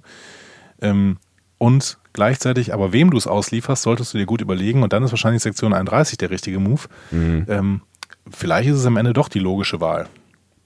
Ja, vielleicht. Ne, bei bei äh, der Abwägung aller Optionen, die man so hat, ist es vielleicht ähm, das, das Risiko, was man am ehesten eingehen äh, sollte. Das, ja. Also ne, ich habe es auf jeden Fall in dem Moment auch gekauft. Ich habe mir nur dann hinterher überlegt, als, die Ding, als das Ding dann irgendwie hochgeht und äh, nicht so funktioniert wie gedacht, ob man das nicht vielleicht auch hätte kommen sehen können. Aber vielleicht hast du auch recht, ist, welche Alternativen hatte man schon, ne? Also das ist vielleicht wirklich ja, das genau. Beste gewesen, ja. Ja, dann gehen wir nochmal zur zweiten Handlung. Pike und Tyler drohen zu sterben und sie werfen es sich gegenseitig vor. es wird immer ein bisschen absurder irgendwie. Aber gut, äh, ja. Irgendwie eine blöde Situation, in die sie sich hier hineinmanövriert haben. Und da, da muss ich dann da doch nochmal irgendwie fragen, musste das wirklich Pike sein? Aber lassen wir das an dieser Stelle. Ja, dumm gelaufen. Genau. Ist aber auch typisch, oder? Es ist schon typisch Star Trek. Es ist ganz, es ist total typisch Star Trek. Es ist, ja, ja, das ist tatsächlich ganz klassisch irgendwie. Und für ihre Entwicklung brauchten wir die beiden auch auf diesem Shuttle. Absolut. Nein, es ist auch im Ergebnis alles gut und ich hätte, ich habe auch, hätte auch weniger Spaß gehabt, wenn irgendwer anders als Pike und Tyler in diesem Shuttle gesessen hätten. Ganz klar. Also es hat, das ja. passt schon. Dann trifft irgendwas das Shuttle und sie merken, das ist die Drohne der Discovery. Ähm, die ist aber deutlich verbessert worden. sie Erstaunlich, sieht aus, ja. Sie sieht so ein bisschen aus wie die, äh, die Wächter von Star Trek, ne? Diese Sentinels. Ich musste. Äh, Ach, Star Trek, was rede ich denn? Von Matrix. Von Matrix, genau. Ich musste auch an Matrix denken. Das, äh, äh das, das äh, Genau, die, die mit diesen langen, äh, komischen Armen und so, ne? Genau. Und auch ein bisschen spooky. Vielleicht ähm, haben wir hier ein Crossover. Vielleicht eine kleine Anspielung oder so. Ach, genau. Wenn die jetzt da noch irgendwie Matrix mit reinbasteln, ich bin mir nicht so ganz sicher. Nun gut. Ähm, genau, das war unser ganz kurzer Ausflug auf das Shuttle. Äh, danach sehen wir wieder Burnham, die fliegt nämlich gerade zu Leland. Mhm. Ähm, ähm, wir erfahren da auch an der Stelle, das Schiffsregister von Leland nach Sektion 31 lautet NCIA 93. mhm. Schön. Gut. Ähm, Giorgio äh, bewundert Burnham für ihre Manipulation ihrer Mutter, erzählt sie erstmal. Äh, Giorgio hat das auch gern gemacht. Ihre Mutter ist aber offensichtlich früh gestorben, eventuell ja durch Giorgios Hand. Schönes Gespräch. Echt so, ja. ey, Alter, was? Was? Es wird ja. uns auch nicht ganz klar, ähm, äh, ob, ob jetzt Giorgio äh, ihre Mutter umgebracht hat, aber sie äh, hält es zumindest offen. Ne? Ja, ja, ja. Ich frage mich ja die ganze Zeit, ob, ob die Mutter von Giorgio Sato ist. Warum? Ja, weil im Spiegeluniversum in Enterprise äh, ist Sato doch ähm, hier Imperatorin geworden. Ach, ist es so? Ja, ja, am Ende war sie ah. Imperatorin. Aber vielleicht ist das auch jetzt wieder nur irgendwie so ein rassistischer, äh, rassistisches Vorurteil von mir. Okay, die sind beide Asiaten, das heißt, sie müssen eigentlich Mutter und Tochter sein. Ne? So. Ja, man, äh, man, man, man könnte es ja, man könnte es ja ver, verknüpfen irgendwie, ne?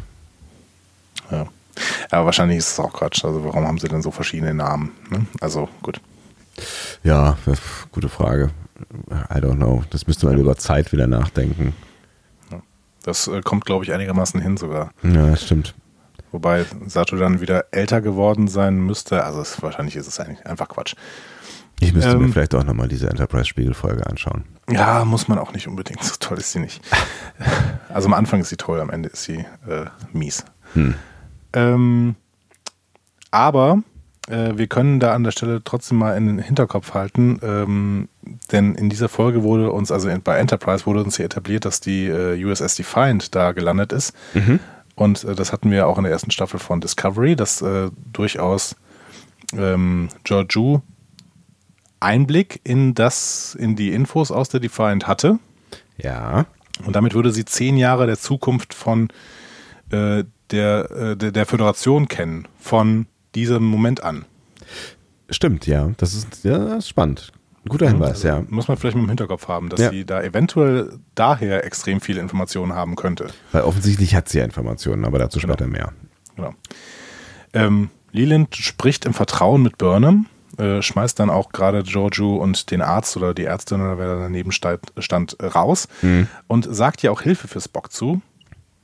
Und dann will er sie von Bord schmeißen, denn sie hat ja nicht die Sicherheitsstufe für ein Sektion 31 Schiff und sie soll dann auf Sternbasis 23 warten, wo Spock dann auch später in ärztliche Behandlung kommen soll. Mhm. Das ist schon schwierig. Hast du dem Braten da getraut? Nee, ich traue Leland äh, keinen, keinen Millimeter über den Weg. Weil er macht das ja schon recht empathisch, ne? Also er, er macht ja, also er, er, gibt sich ja da schon Mühe, irgendwie sehr kumpelhaft und freundlich zu wirken, so. Ne? Ja, aber, aber da bin ich inhaltlich wirklich bei Michael und ich kann auch nicht verstehen, dass Michael dem irgendwie vertraut, weil ähm, Michael hat ja selber zu Georgiou gesagt, wenn Leland weiß, wer du bist und dich trotzdem beschäftigt, dann äh, ist das ein ganz windiger Hund. Mhm. Und äh, dementsprechend, ich würde ihm überhaupt nicht über den Weg trauen. Ich finde auch, dass er es, äh, also ich finde, äh, Alan Van Sprang spielt das hier auch ganz gut. Also, dass er, also ich, ich traue dem nicht. Ja, der versucht hier empathisch zu sein, wahrscheinlich auch eben funktional, aber allein schon wie der aussieht. keine Ahnung. Hm. Also ich ja, ich, ich war, ich, keine Ahnung. Ich war hin und her gerissen ähm, und habe immer noch irgendwie so im, im Hinterkopf Sareks, Sareks Argumentation äh, gehabt, aber als es dann darum ging, dass ähm, Michael halt weg sollte, habe ich auch gedacht, so, hm, nee, bleib doch lieber mal da irgendwie. Vielleicht keine gute Idee. Ja. Aber ähm, äh, erstmal wieder Sternbasis 23. Ne, das zeigt uns, dass das Ganze im Beta-Quadranten spielen soll. Denn mhm. wenn sie nur vier Stunden bis Sternbasis 23 äh, haben, dann ist es definitiv Beta-Quadrant. War auch schon mal Thema bei TNG. Äh, da sollte irgendwie Beverly Crusher irgendwie hin, mal auf Sternbasis 23. Ähm, da ging es auch um irgendwas Medizinisches, das heißt, äh, da haben wir irgendwie schon vielleicht einen medizinischen Außenposten oder sowas. Mhm.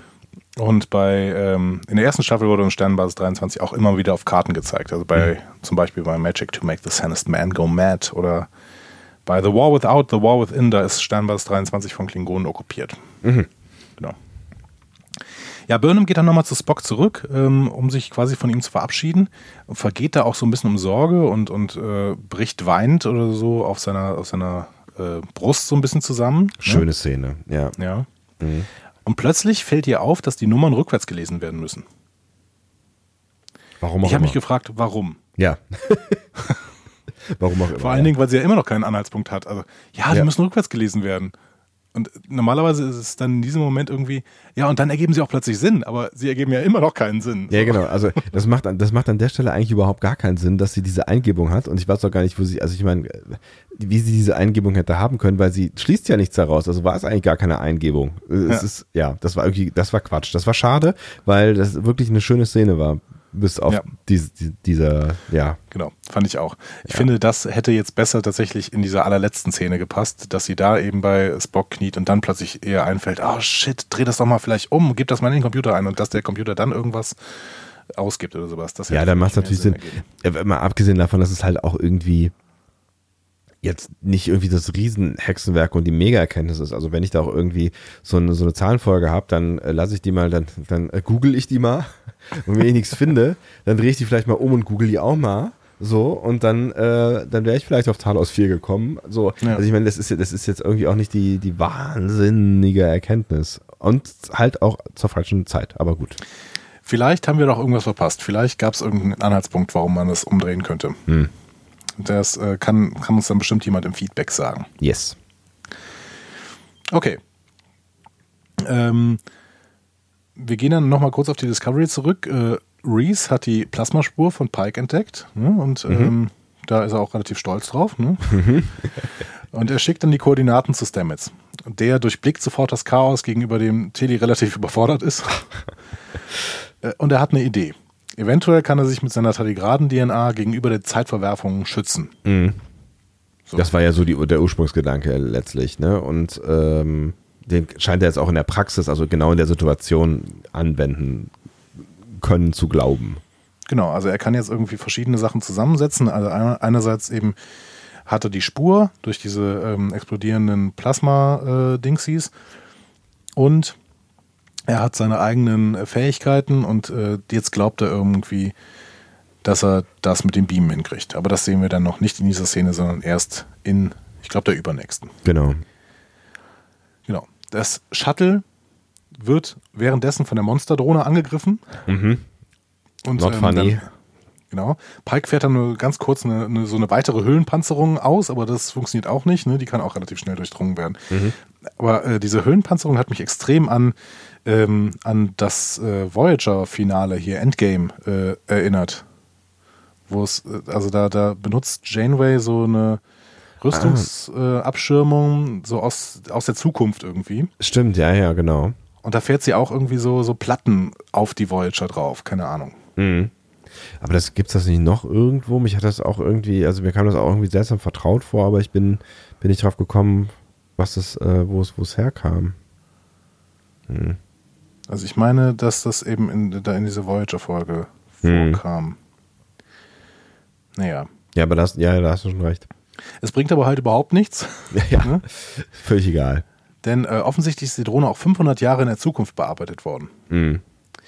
Das finden sie da an der Stelle raus. Was eine ganze Weile in der Zukunft ist, ja. Ja. Da ähm, kann man sich natürlich mal ein bisschen angucken, was denn da so passiert irgendwie in der Star Trek ähm, äh, Historie im, im, im, Star Trek Zeitstrahl quasi ne? mhm. und wird da aber nicht so richtig fündig. Also wir haben irgendwie alles, alles was so an Star Trek Serien ist, ein Kinofilm im 24. Jahrhundert und ähm, dann so ein paar Verweise aufs 25. Jahrhundert, unter anderem eben diese, diese Voyager-Folge Endgame. Ne? Ähm, dann spielen äh, im 26. Jahrhundert alles, was, was Daniels quasi Archer zeigt. Da hatten wir bei der Lieblingsfolge Asati Prime kurz drüber gesprochen. Ja, ne? ja, ja, genau.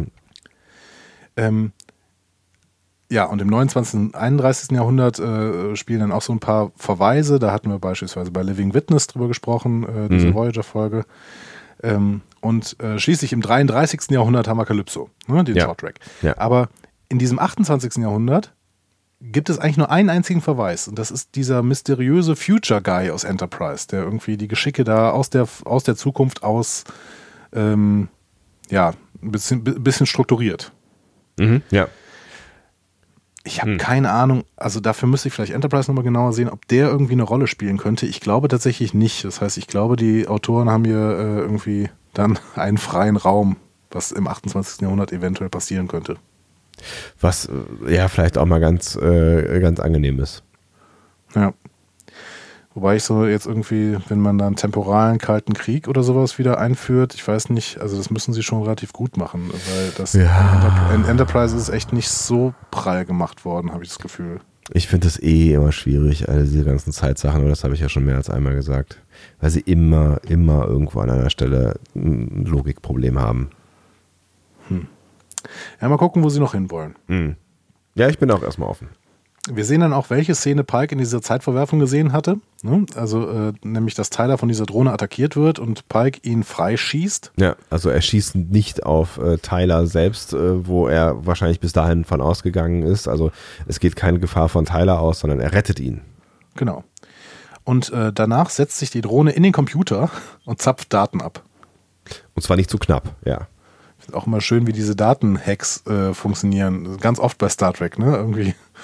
Man, man rammt einfach was wild in einen Computer rein und damit kann man Daten abrufen. Ja, was soll man mal hier mit irgendwie in einem Notebook versuchen?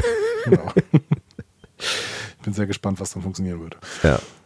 Ja, ähm, genau. Aber ziemlich aussichtslose Situation. Sie wissen sich nicht mehr so richtig zu helfen und äh, wir sehen tatsächlich in der nächsten Szene äh, da auf dem Shuttle ja sogar, dass Tyler irgendwie mit so einem Brecheisen au- anfängt, auf die Drohne einzuschlagen. Das ist also wirklich, sie sind relativ am Ende äh, Ja. bei, bei Lösungen. ähm, aber erstmal sehen wir noch Tilly, äh, die beamt Stamets nämlich jetzt durch die Zeit auf das Shuttle.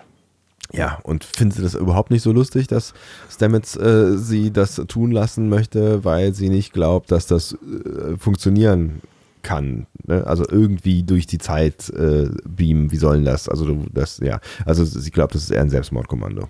Ja, weil das aber auch ganz, gut- ganz gut erzählt worden ist. Ne? Also Tilly äh, hat halt keine Ahnung, was da gerade passiert und Stamets ist halt noch ein bisschen brillanter in äh, seinem Kopf und deswegen durchschaut er das. Äh, für ihn ist das nicht irgendwo hin, sondern für ihn ist das im Prinzip eine Mathema mathematische Gleichung, die äh, aufgehen muss. Das heißt, äh, das ist jetzt irgendwie für ihn kein Selbstmordkommando, sondern im Prinzip nur eine Berechnungsfrage. Ja, Und äh, deswegen sagt er halt, trust the math.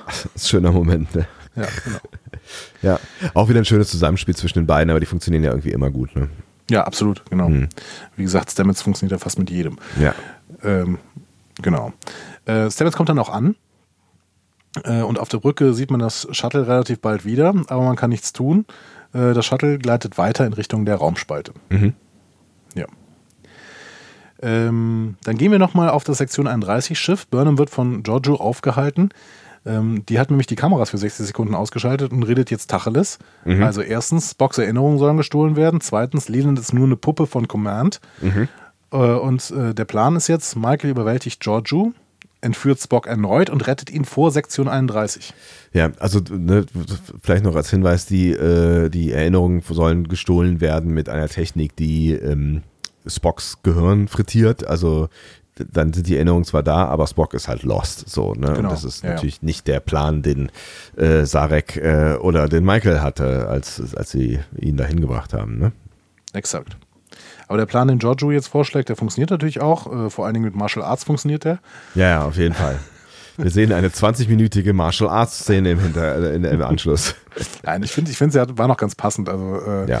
sie hätten es auch nicht mehr weiterziehen sollen, aber ähm, das ist, passte noch ganz gut. Aber auch hier ist natürlich immer die Frage, ne? Also wie, ne, man, man merkt ja auch, dass Michael schon auch zögert, ne? Aber ver vertraut sie jetzt Georgiou eher als Leland? Das ist ja irgendwie die Wahl zwischen Pest und Cholera am Ende, ne? Es ist ganz schwierig. Weil Giorgio hat eine ganz kleine eigene Agenda, aber Leland halt auch. Ne? Ja. Ähm, und äh, ja, aber Giorgio hat schon bessere Argumente irgendwie. Ne? Also, Mhm. Beziehungsweise, ja, man muss ihr halt vertrauen. Ja, krass.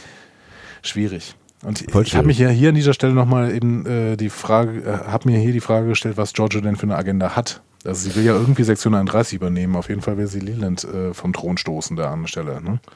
Ja, also da habe ich auch noch ehrlich gesagt nicht so richtig den Plan, aber es wird halt immer klarer, dass sie einen hat und zwar einen ganz konkreten so, ne? Und ähm, das war mir bis zu der Folge noch gar nicht so richtig klar. Ne? Wir haben ja so ein bisschen darüber philosophiert, was die überhaupt da will, ne? Und ähm, ja, so Sachen gesagt wie, ja, ja, gut, was wollen wir als Imperatorin aus einem Spiegeluniversum schon so machen mit seiner Zeit, außer vielleicht Genau. irgendwie sich den Bad Guys. Ja, genau, so, ne? Ähm, aber offensichtlich hat sie durchaus irgendeinen Plan, den sie umsetzen möchte. Exakt. Und vielleicht hat das ja auch mit diesen Infos aus der USS Defiant zu tun, die sie da eventuell hat. Also Ja. über die nächsten zehn Jahre. Das ist ja sowas wie der Sporteimer nach. Ne? Oh, du musst vierdimensional denken. Ja, ja, sind wir wieder. genau. Äh, okay. Wir gehen zurück auf Shuttle. Mehrere Dinge passieren da gleichzeitig. Äh, Tyler mhm. schlägt mit diesem Brecheisen auf die Drohne ein. das, was ich echt extrem witzig fand. Ja, Wenn du keine voll. Lösung mehr hast, nimm ein Brecheisen. Ja. So, und, liegen, ähm, die liegen auch alle überall rum. Genau. Stamets berechnet währenddessen so einen Beamvorgang durch die Zeit und schickt diese Infos an Washington. Mhm. Ähm, Pike aktiviert die Selbstzerstörung des Shuttles. Alles zusammen funktioniert und sie werden dann im Endeffekt rausgebeamt. Aber dann passiert was sehr Seltsames äh, und für mich aber auch sehr Interessantes, muss ich an der Stelle sagen. Mhm. Während dieser Selbstzerstörung bekommt Ariam plötzlich ein Signal dem äh, aus dem Computer äh, und sie scheint dadurch vielleicht sowas wie gehackt zu werden. Mhm. Hm? Weil sie kurz auch abwesend ist und dann irgendwie in ihren Augen sich auch diese drei Punkte, diese drei roten Punkte widerspiegeln und ja, ähm, ja sehr interessant. Was glaubst du denn, was dahinter steckt? Ich habe keine Ahnung, ehrlich gesagt. Ne? Also das. Pff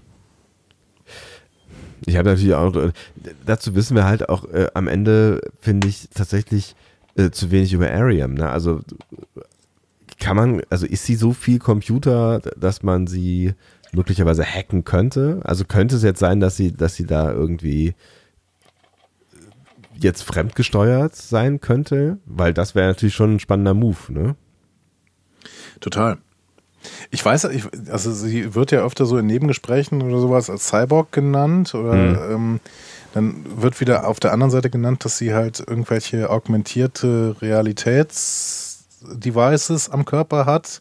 Was ja auf den Körper schließen lässt, ja. Und genau, das hätte wiederum einen Körper. Wir, wir haben in der letzten Folge äh, schon mal besprochen, vielleicht könnte es auch eben ganz viel augmentiert sein und eher dann Cyborg-mäßig, aber in, innen drin ist irgendwie so ein Blobwesen oder sowas, ne? dass mhm. halt kein humanoides Wesen da drin steckt, aber trotzdem ein Wesen. Ja.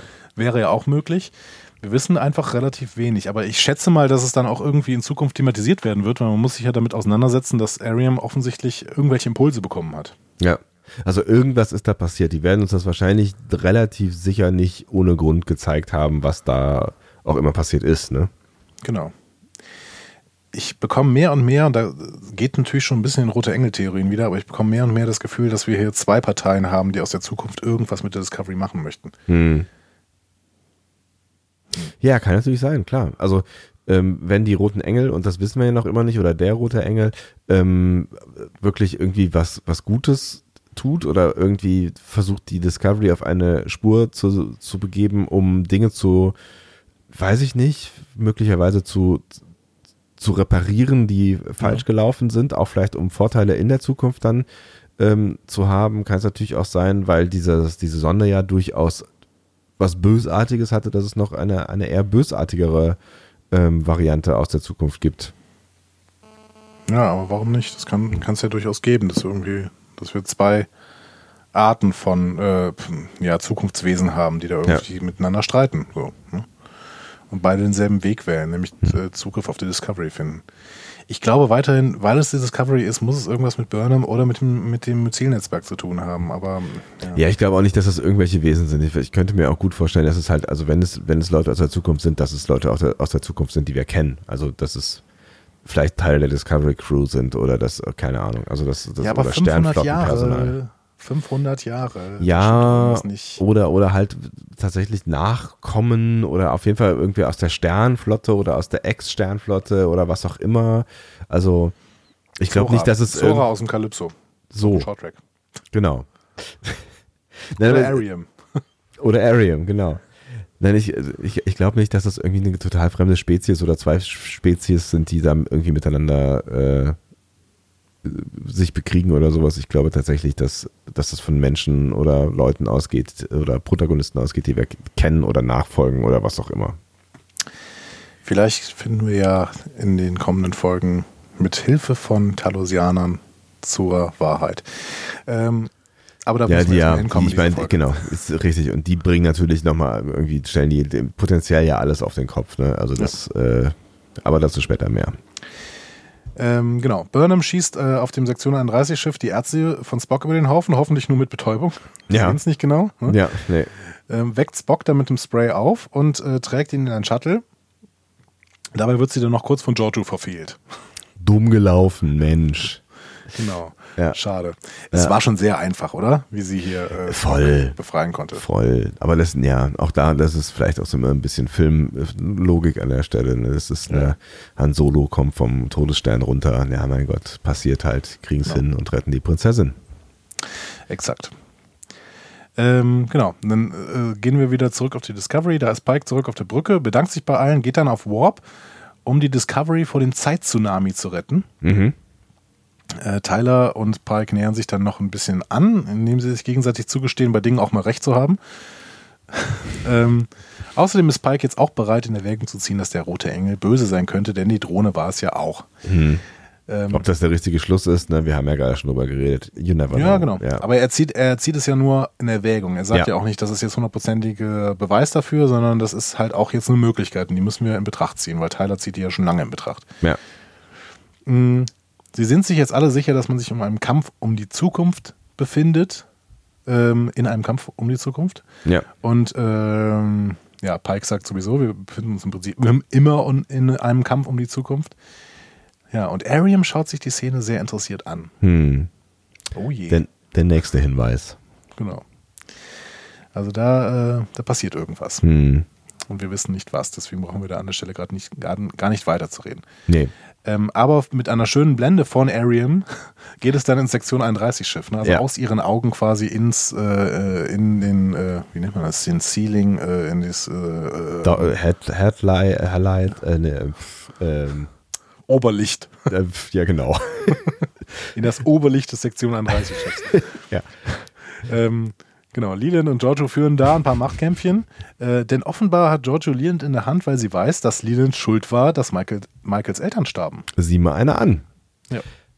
Und äh, das haben wir eben gar nicht so thematisiert. Sie sagte dann irgendwann im äh, Gang, äh, als sie da mit Michael noch rumhantiert und argumentiert, ich weiß, ich weiß äh, noch viel mehr über dich, als du dir vorstellen kannst oder sowas in der Richtung. Ne? Ja. Ähm, und da habe ich zuerst überlegt, was könnten das sein? Also da habe ich tatsächlich auch kurz gedacht, vielleicht weiß sie ja schon, ähm, dass Michael der rote Engel ist. Mhm. Aber vielleicht spielt sie auch damit nur genau auf diese, ähm, diese Info an. Auf diese Leland-Info. Äh, Schwierig. Wir müssen gleich über diese Theorie, dass Michael der rote Engel sein könnte, nochmal reden. Sehr wohl. Ähm, lass uns erst die, äh, die, die, die Folge zu Ende bringen. Ja da kommt nämlich noch eine Folge, Sechs, äh, noch eine Szene, 630 ja. äh, Schiffe suchen in einem Asteroidenfeld nach Michael Shuttle, aber sie fliegen vorbei. Mhm. Ähm, denn Michael versucht in Kommunikation mit Spock zu kommen währenddessen. Äh, Moment, nein, aber sie fliegen vorbei, weil, weil, weil äh, Michael. Michael hat das Licht ausgeschaltet, hat. genau. Ohne Scheiß, ne? Michael schaltet das Licht aus, oder? Also mehr macht die eigentlich nicht. Zwei Monitore knipst sie aus, so. Ja. Ja, egal. Aber gut, das hat, bei, das hat mich jetzt auch wieder an Matrix erinnert, weil es da auch gut funktioniert hat. Ne? Das stimmt. Also du musst ja. einfach alles ausmachen und dann finden die Maschinen nicht. Ähm, Genau, sie versucht dann in Kommunikation zu Spock zu kommen, aber das funktioniert nicht, auch nicht mit Alice im Wunderland. Hm. Das ist ja ihre Methode. Ähm, und parallel sucht der Computer nach der Zahlenreihe, die Spock immer sagt und bei der Burnham irgendwie da halt herausgefunden hat, dass sie rückwärts gelesen werden muss. Und schließlich sagt der Computer klar, hey, das sind Koordinaten und das sind Koordinaten für Talos 4. Wofür er erstaunlich lange braucht. Halleluja. Computer werden nicht besser in der Zukunft tatsächlich. Aber ja. ich meine, wir haben ja auch Data, der ständig irgendwie überlegen muss. so. Ja, stimmt. Moment, warte mal kurz. äh, was machst du da? Data muss nicht überlegen, Leute.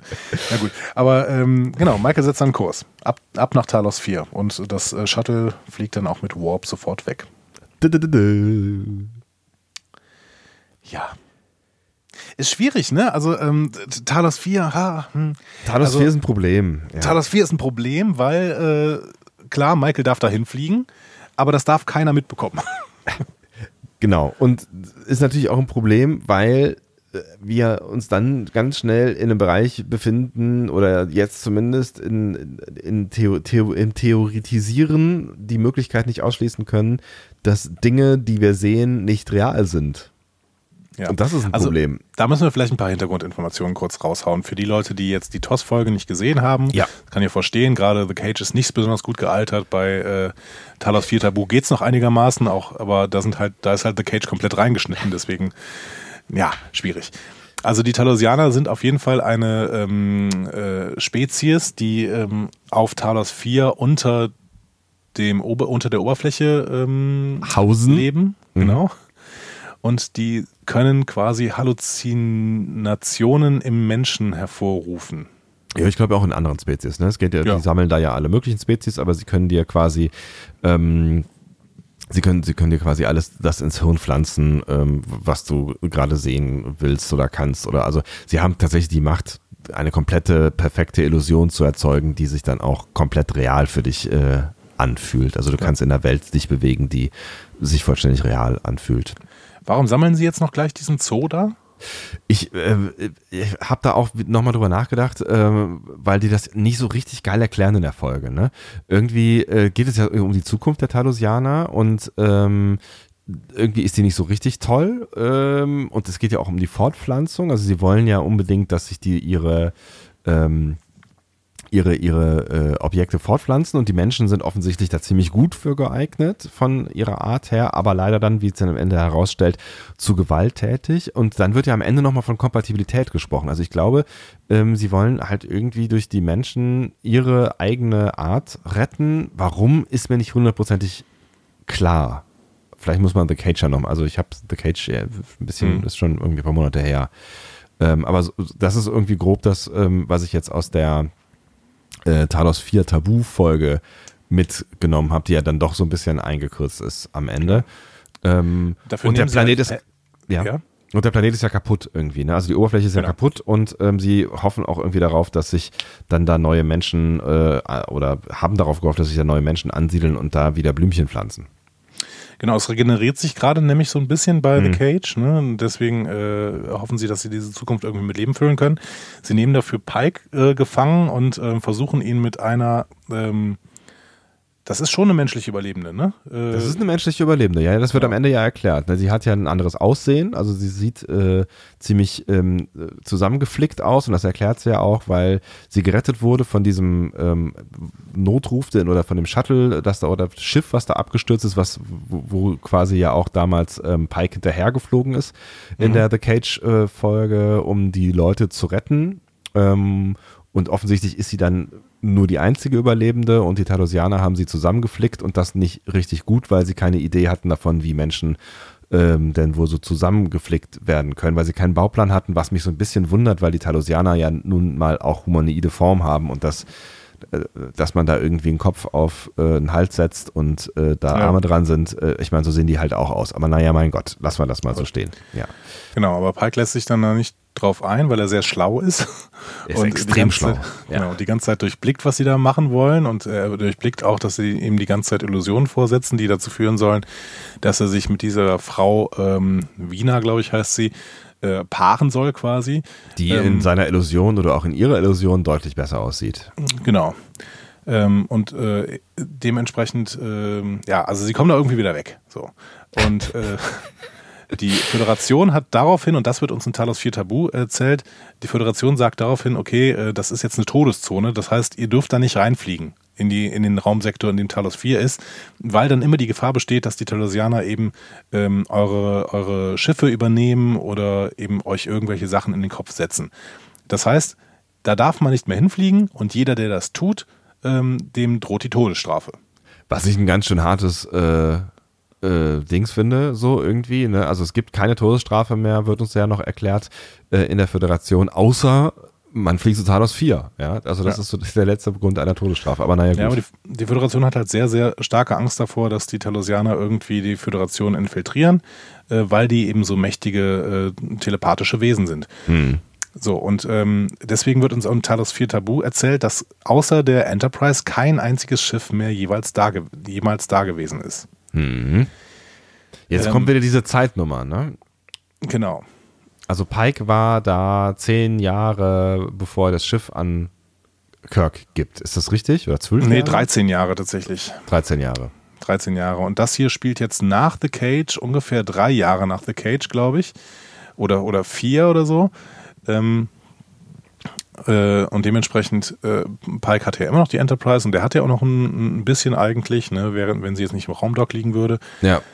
Und ähm, das heißt aber auf jeden Fall, alles das, was wir quasi in der Talos äh, 4 Folge sehen, ist ja eh deutlich dann später. Genau. Und die Aussage, es war kein Schiff mehr auf Talos, ist eine falsche. Oder aber niemand hat jemals davon erfahren, dass Michael auf Talos war. Genau, richtig. Ja.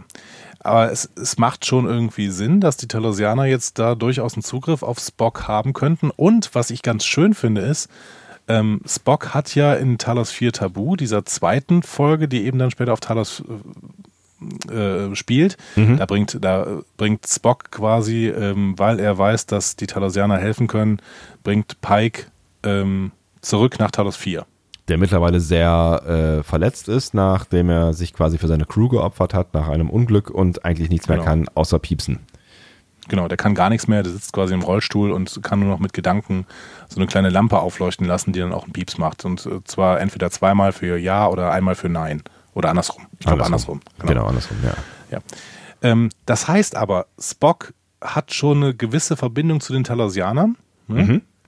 Ähm, und dementsprechend ergibt das irgendwie schon Sinn, dass er jetzt nochmal diese Begegnung mit den Talosianern hat, weil die Begegnung ähm, in, äh, in The Cage reicht eigentlich nicht für diese Verbindung aus. Deswegen äh, finde ich das schon ganz schön eigentlich, was hier, ähm, dass Spock nochmal in Verbindung mit den Talosianern gebracht wird. Hm. Es ist, eine, also man kann natürlich jetzt mal, aber wir brauchen jetzt nicht über The Cage äh, über, oder über äh, äh die Tabu-Folge, also Talos 4 Tabu äh, sprechen. Es ist natürlich eh die Frage, ob, ob das hier so eine geile Alternative ist, aber vielleicht schon. Ich habe ich hab mich so, so ein bisschen gefragt, ob äh, Spock äh, Pike da wirklich einen Gefallen mit tut, vor allen Dingen, weil Pike ja die ganze Zeit sagt, ich will eigentlich gar nicht, weil er sich ja dann quasi ähm, den Rest seines Lebens in einer Illusion befindet. Aber vielleicht ist es cooler, den Rest seines Lebens in einer Illusion äh, unterwegs zu sein, als, äh, als piepsender Rollstuhl. Ja, genau. Ja. Also das ist vermutlich ähm, das, was Spock denkt. Aber du hast recht, die haben äh, offensichtlich eine engere Verbindung zueinander. Und das, das, hat, das Gefühl hatte ich auch in der Talos 4 Folge. Exakt. Und dann gab es so ein bisschen, ähm, um da schon mal was zu, zu sagen, es gab so ein bisschen schon Beef auf Twitter, ne, dass Discovery wieder den Kanon angreift und alles mhm. böse macht und sowas. Und da finde ich ganz, ganz toll, was Larry Nemeczek dazu getwittert hat. Der meinte nämlich wörtlich, it's not a fan service, it's called using the universe. Mhm. And this Discovery Season is setting up the biggest gap fill of all time. Und das ist, finde ich, das hat, ne, ich wollte das am Anfang äh, schon, schon äh, sagen, ich finde es immer besser und da wird ja viel drüber diskutiert und da haben wir auch schon mit vielen Menschen drüber diskutiert. Ähm, ich finde es immer besser, dass Discovery genau da spielt, wo es spielt, weil sonst passieren solche Sachen halt einfach nicht. Solche, solche, solche die ganzen Spekulationen, die wir ja gerade mit, mit uns rumtragen. Ähm, sowas wie, ich habe eine Folge Discovery geguckt und will danach eine Folge äh, Classic Star Trek gucken, weil mhm. sie sich aufeinander beziehen. Sowas würde sonst nicht passieren und das ist doch eigentlich großartig. Ja, absolut. Und dementsprechend, also Larry Nemeczek ist ja so, äh, der nennt sich mittlerweile Dr. Trek, der ist einfach der, der absolute Star Trek-Experte und ähm, für viele auch eine Referenz und er hat auch diesen Atlas rausgebracht und sowas. Ne? Mhm. Ähm, wenn der das schon sagt, ne, dann sollten vielleicht die, die Kanon-Enthusiasten auch mal kapieren, dass was Discovery hier macht. Natürlich bewegen sie sich auf einem schmalen Grad. Aber dafür haben sie eben auch Leute, die sich mit dem Kanon auskennen und die müssen mhm. das dann irgendwie hinkriegen. Natürlich ist das gefährlich. Natürlich und sie kriegen es ja jetzt ja. überwiegend auch hin. Also ich kann verstehen nach der ersten Staffel, dass man da Schwierigkeiten mit haben kann und dass man da auch Befürchtungen haben kann, dass das alles so, so läuft. Und da ist ja auch einiges schiefgelaufen so, ne? Aber ich finde, das, was wir in der zweiten Staffel sehen, inklusive der Aufarbeitung der ersten Staffel, ist echt ordentlich. Und bisher habe ich den, den Eindruck, ähm, dass die ganz genau wissen, was sie tun und wirklich auch jedes kleinste Detail äh, gezielt setzen und wieder aufgreifen. Ja.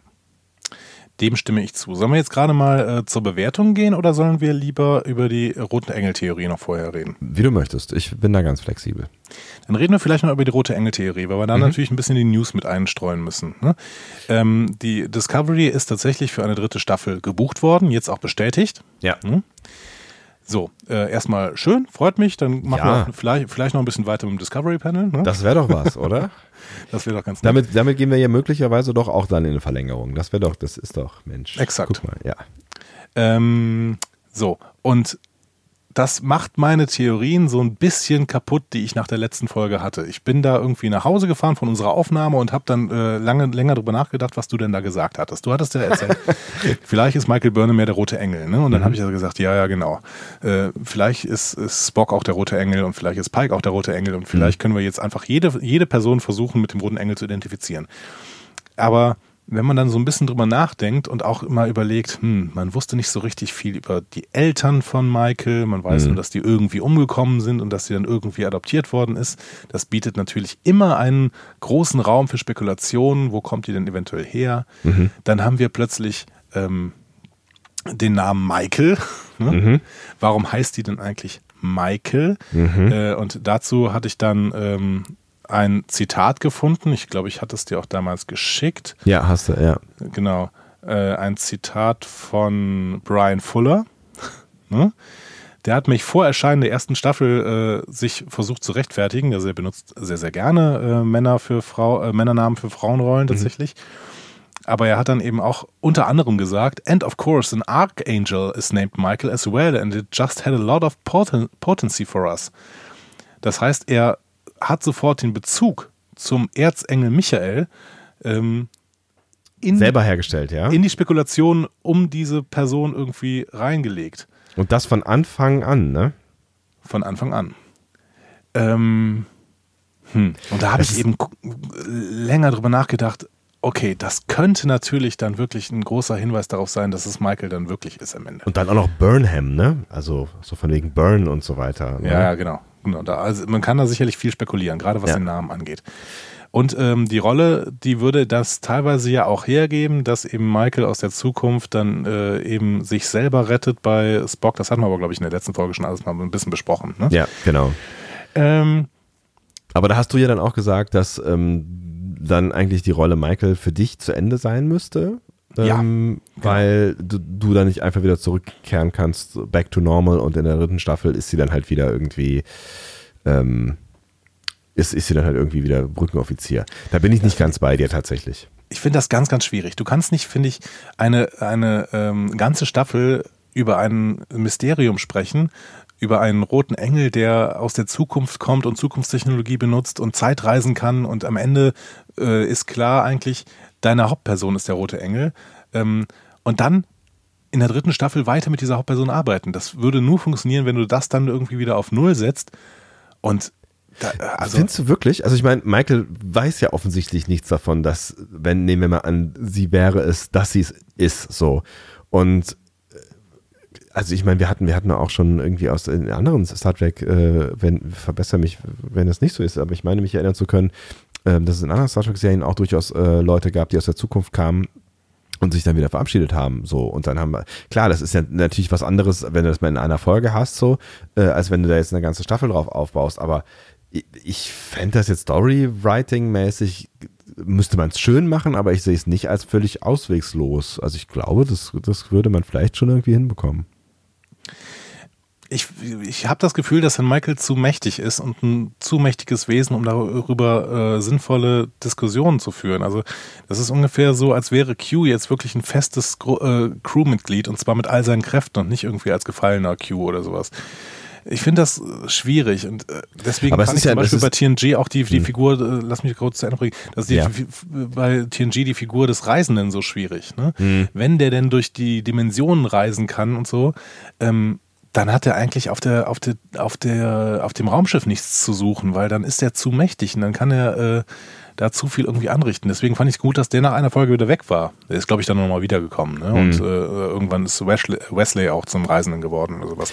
Aber ähm, ja, ich weiß, was du meinst. Ich weiß, worauf du hinaus willst. So, aber ähm, das ist ja nicht so, als hätte Michael die, die Fähigkeiten, also die Michael, die wir in der Serie haben, die Fähigkeiten, sondern es ist ja irgendeine andere Version von Michael, die diese Fähigkeit offensichtlich hat. Und vielleicht verschwindet diese Version von Michael dann ja einfach auch wieder, wenn sie ihre Mission, was auch immer das ist, ähm, hinter sich gebracht hat. Variante 1. Und dann bleibt ja die andere Michael übrig, die vielleicht dann weiß von der anderen Michael, die diese anderen Fähigkeiten hat, aber das ändert ja nichts daran, dass sie die normale Brücken-Michael ist und dann da weitermacht. Variante 2 ist, dass irgendwas gefixt wird. Ich weiß, das, das mögen wir alle nicht. Äh, und da haben wir auch schon bei der ersten Staffel Angst vor gehabt, aber dass irgendwas äh, in, in, der, in der Zeitlinie gefixt wird und ähm, möglicherweise dann die Events nicht, nicht mehr äh, in den Köpfen der Menschen sind, die auf der Discovery sind, weil die Zeitlinie verändert wurde.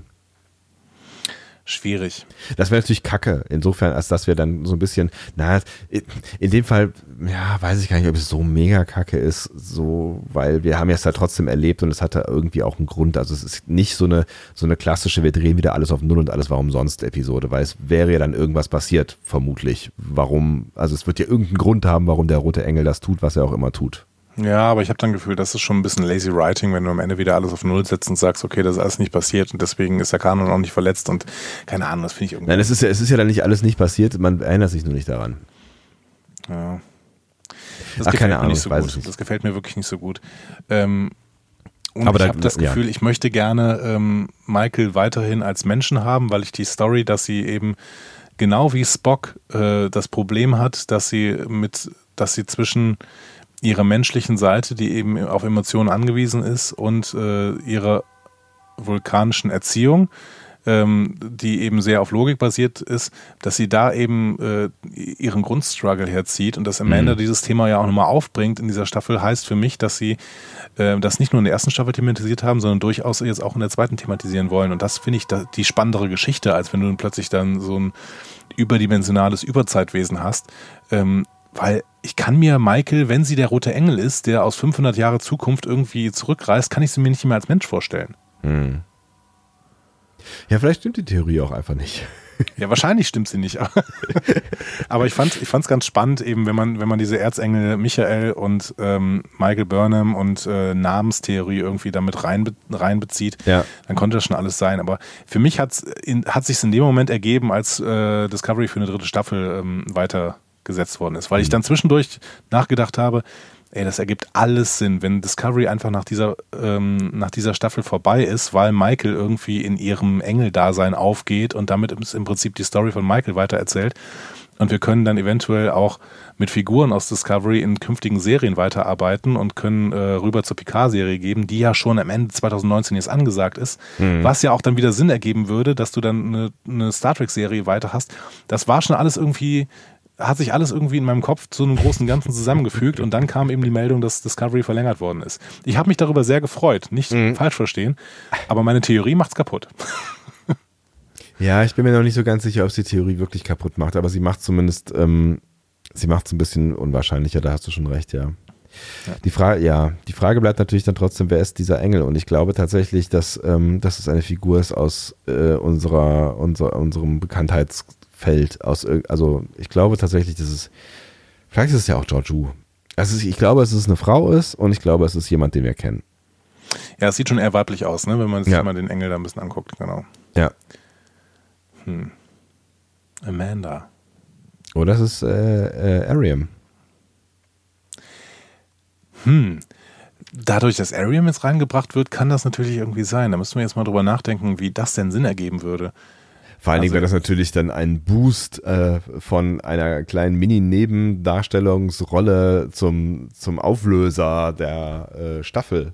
Aber das könnte Aber man ja noch ist ja aufbauen, auch, ne? Sie ist ja auch neu gecastet worden für diese, ähm, für diese Staffel offiziell, weil die andere Ariam-Darstellerin ähm, mit dem Make-up wohl nicht klarkam, weil sie irgendwie äh, da eine Allergie entwickelt hat.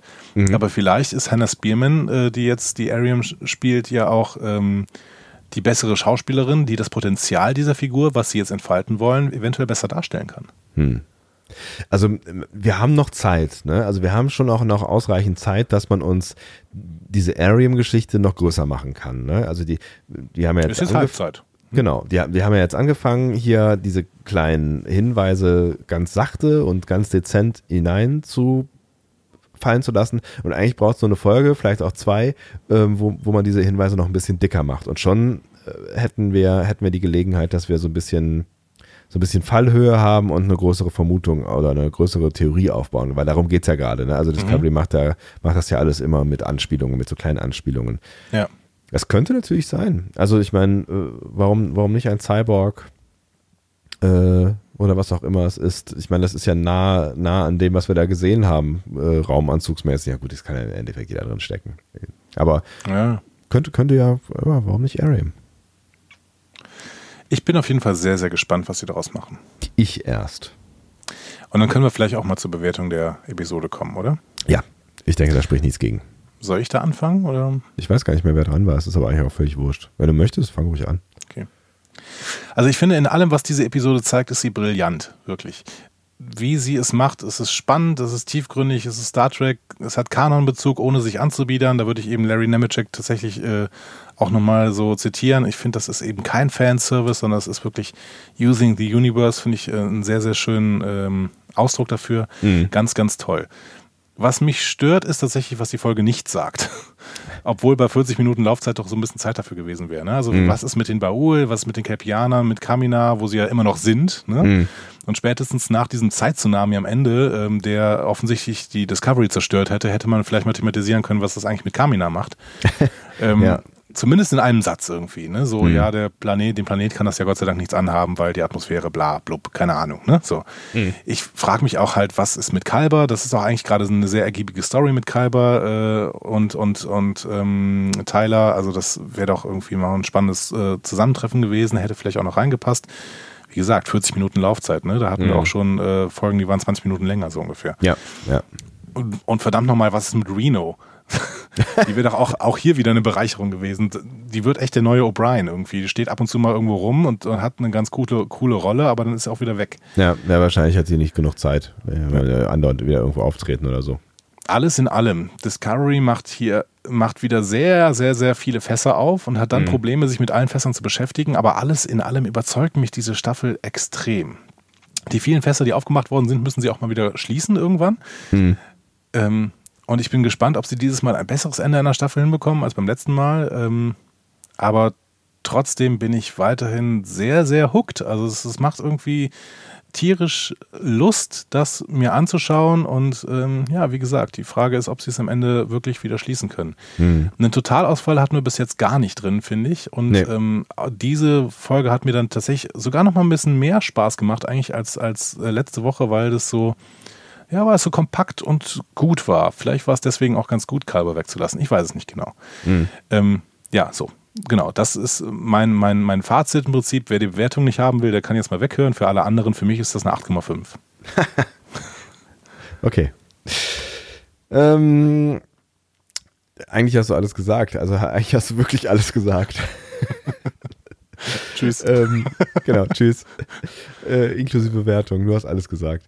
Ähm, ich, ich, äh, ich fange mal andersrum an, die 8,5 habe ich mir auch aufgeschrieben. Ähm, und äh, würde es ähnlich bewerten. Tatsächlich haben mich die Dinge, die du gesagt hast, äh, die richt sicherlich richtig sind, die dich gestört haben, gar nicht so gestört, weil ähm, ich es okay finde, dass sie halt immer mal wieder Stories ähm, ausklammern. Also das haben sie ja schon mehrfach gemacht, ne, dass sie halt einfach ähm, eine Folge lang über einen Story Arc irgendwie nichts erzählen, sie das nächste Mal dann irgendwie wieder aufgreifen. Das wird sicherlich wieder eine Rolle spielen. Wir werden Kalber wiedersehen über die ähm, über die Kamina-Sache, da kann man natürlich streiten, so, aber das hat, ne, das war, fand ich am Anfang auch irgendwie ein bisschen bla bla. Hier dieses, wir, haha, wir müssen ja noch Messungen und hier gibt's noch irgendwie einen Tachyon-Blub-Wert und da äh, irgendwas so, ja, okay, wir, brauchen halt mhm. halt irgendeinen Grund, warum sie da jetzt noch ein bisschen rumhängen, so, ne? Also das war jetzt irgendwie, ich hatte das Gefühl, dass das äh, schon bei, bei dem, was Pike da erklärt hat, dass äh, Kaminada jetzt keine große Rolle mehr spielen wird und das hätte vielleicht auch einfach, das, das Ding ist zu, das Ding ist abgeschlossen, das hätte vielleicht jetzt auch zu viele Fässer wieder aufgemacht. Ähm, ich fand es gut, dass sie so kompakt erzählt äh, wurde. Mir hätten fünf Minuten mehr ähm, jetzt auch nicht wehgetan, aber irgendwie war auch alles gesagt. Also ich finde, sie war total wichtig. Sie war wichtig, um die beiden Stories äh, voranzutreiben und vor allen Dingen halt auch für zwischenmenschliche Beziehungen. Ich finde, wir haben ganz viel Zwischenmenschliches äh, äh, gelernt oder es hat sich auch vieles entwickelt. Also die Beziehung zwischen Pike und Tyler zum Beispiel fand ich sehr, sehr spannend, wie sie sich jetzt entwickelt hat von ähm, ich bin Bossy Tyler äh, zu, ich sag dir mal, wo es lang geht, zu lass uns mal äh, einen Whisky zusammen trinken, Dude, so ungefähr. Ähm, also da steckt irgendwie noch viel Potenzial drin. Die beiden Jungs scheinen sich jetzt ja doch irgendwie so ein bisschen auf irgendeiner Ebene treffen zu können und ähm, das fand ich war eine, war eine schöne und auch recht authentisch erzählte Geschichte und ich bin sehr gespannt, was sie damit jetzt machen, weil das werden sie auch aus irgendeinem Grund gemacht haben. Sie haben ja eigentlich diesen ganzen Story-Arc mehr oder weniger ähm, würde ich jetzt mal fast vermuten, nur erzählt, um genau diese Männergeschichte zu erzählen, also die Geschichte dieser beiden äh, Männer. Das wird ja irgendeinen mhm. Grund haben, ne, warum sie das getan haben. Und wir haben, ähm, finde ich, nochmal vieles über äh, das Zusammenspiel Michael, äh, Amanda, Sarek äh, mhm. gelernt und äh, auch darüber, was, was, was Giorgio möglicherweise, also wir haben nichts gelernt, aber wir haben gelernt, dass Giorgio irgendwie tatsächlich irgendwie einen, einen, einen größeren Plan hat. Wir haben äh, gelernt, dass Leland offensichtlich gar nicht so viel Macht hat, ähm, wie man vielleicht hätte denken können. So. Also ich finde diese, die, die, diese Folge war in ihrer Kürze sehr erkenntnisreich und das hat mir viel Spaß gemacht und sie hat viel Punkte gegeben, wo man jetzt nochmal drüber nachdenken kann. So und ähm, insofern kann ich mich allem anderen, was du da als positiv hervorgehoben hast, äh, durchaus nur anschließen. Ich habe die gerne geguckt. Ähm, wir sind in einer wundervollen äh, Staffel, die mir große Freude bereitet und dabei war es eine der zentraleren Folgen, wie ich finde und deswegen bin ich auch bei dieser 8,5 gelandet. Sehr schön. Da sind wir uns wieder mal einig. Ach, ist das zum Kotzen. Jetzt, ne? äh, aber das heißt auch, wir ähm, bewerten bis jetzt, obwohl wir bei der ersten, ähm, in der ersten Staffel ja durchaus angetan waren, bewerten wir die zweite Staffel höher. Bis hierhin. Ähm, bis hierhin, genau. Ja. Und ähm, ja, wir waren jetzt bei der siebten Folge. Die achte Folge war so der erste deutliche Tiefpunkt in der ersten Staffel. Das war nämlich Sivis Pazem Parabellum. ähm, ich mochte ja Context is for Kings auch nicht so äh, mhm. gerne, aber tatsächlich ähm, war das wirklich der Tiefpunkt, auf den sich äh, die meisten auch einigen konnten. Ja. Und jetzt bin ich sehr gespannt, was uns denn nächste Woche da ähm, ereilen wird. Hm? Die Folge, wie heißt die eigentlich? Hast du das irgendwie rausgefunden?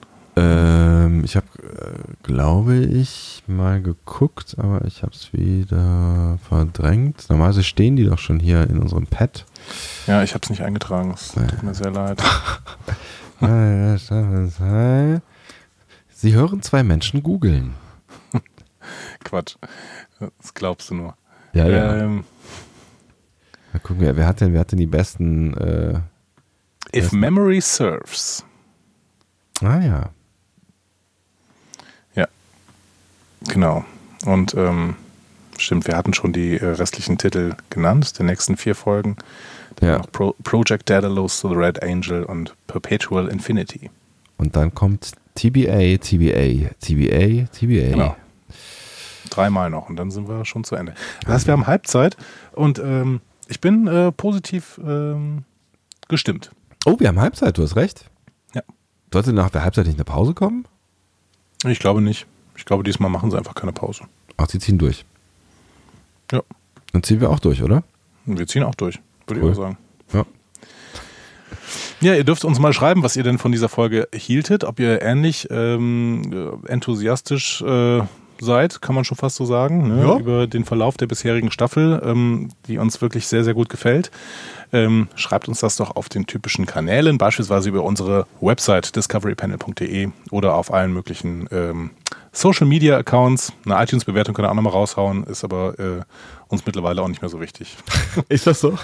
Hast du aufgegeben?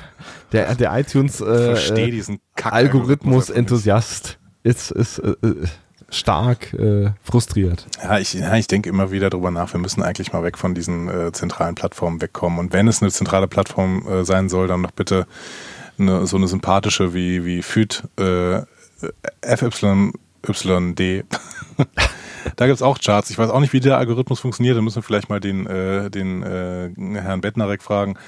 Aber, ich glaube, ähm, ich, ich, ich, glaube dass, dass er der Algorithmus ist. das kann sein. Aber ja. Äh, im Prinzip ist mir das trotzdem alles sympathischer als dieses große Apple-Konstrukt, äh, bei dem man nicht so richtig Einblick haben kann, wie das denn da funktioniert. Vor allen Dingen, weil die einfach auch nicht uns in neu und beachtenswert aufnehmen möchten. So, und da sind wir extrem sauer drüber. Mann, genau. sind wir da sauer drüber. Dabei sind wir doch jede Folge neu, neu und beachtenswert. Und extrem. Ja. Ja. Absolut. Extrem lang sind wir diesmal nicht geworden, aber es äh, hat jetzt auch nicht mit total kurz funktioniert. Ich weiß gar nicht, wie wir das früher, wir haben noch früher mal geschafft, in anderthalb, anderthalb Stunden über so eine Folge zu reden. Ja, das war Battle of the Binary Stars, die haben sehr schnell gespielt. Ja, es ja. sind einfach viele Theorien jetzt und wir haben mittlerweile kapiert, dass Discovery eben eine, eine Serie ist, die ähm, uns tausende von Krümelpfaden hinwirft und denen gehen wir halt ständig nach, wir, hm. wir Hänsel und Gretels unter den Podcastern. Ja, Hänsel. Oder bist du Gretel? Von mir aus bin ich Gretel, das ist schon okay. Damit ist alles gesagt, würde ich sagen. Zumindest für yes. diese Woche. Oder hast du noch irgendwas, was du äh, mir, uns, äh, euch, äh, wem auch immer mitgeben wolltest? Nein, absolut nicht. Also äh, geht doch, verbrennt doch morgen Abend mal den Nubbel, selbst wenn ihr nicht Karneval gefeiert habt. Der Nubbel ist in allem schuld gewesen und das ist immer ganz gut. Und wenn ihr äh, keine Ahnung habt, von was Andi da redet, dann googelt mal Nubbel, das macht Spaß. Genau, www.nubbel.de. Gott, was passiert? Ob es das gibt, keine Ahnung. Ähm, ja, also, bis äh, nächste Woche bleibt. Ist for sale. Ist for sale. Diese, diese Domain kaufen. ja, ja mache ich doch. Kaufen. So. Äh, schöne Woche. Bis dann. Tschüss. Tschüss.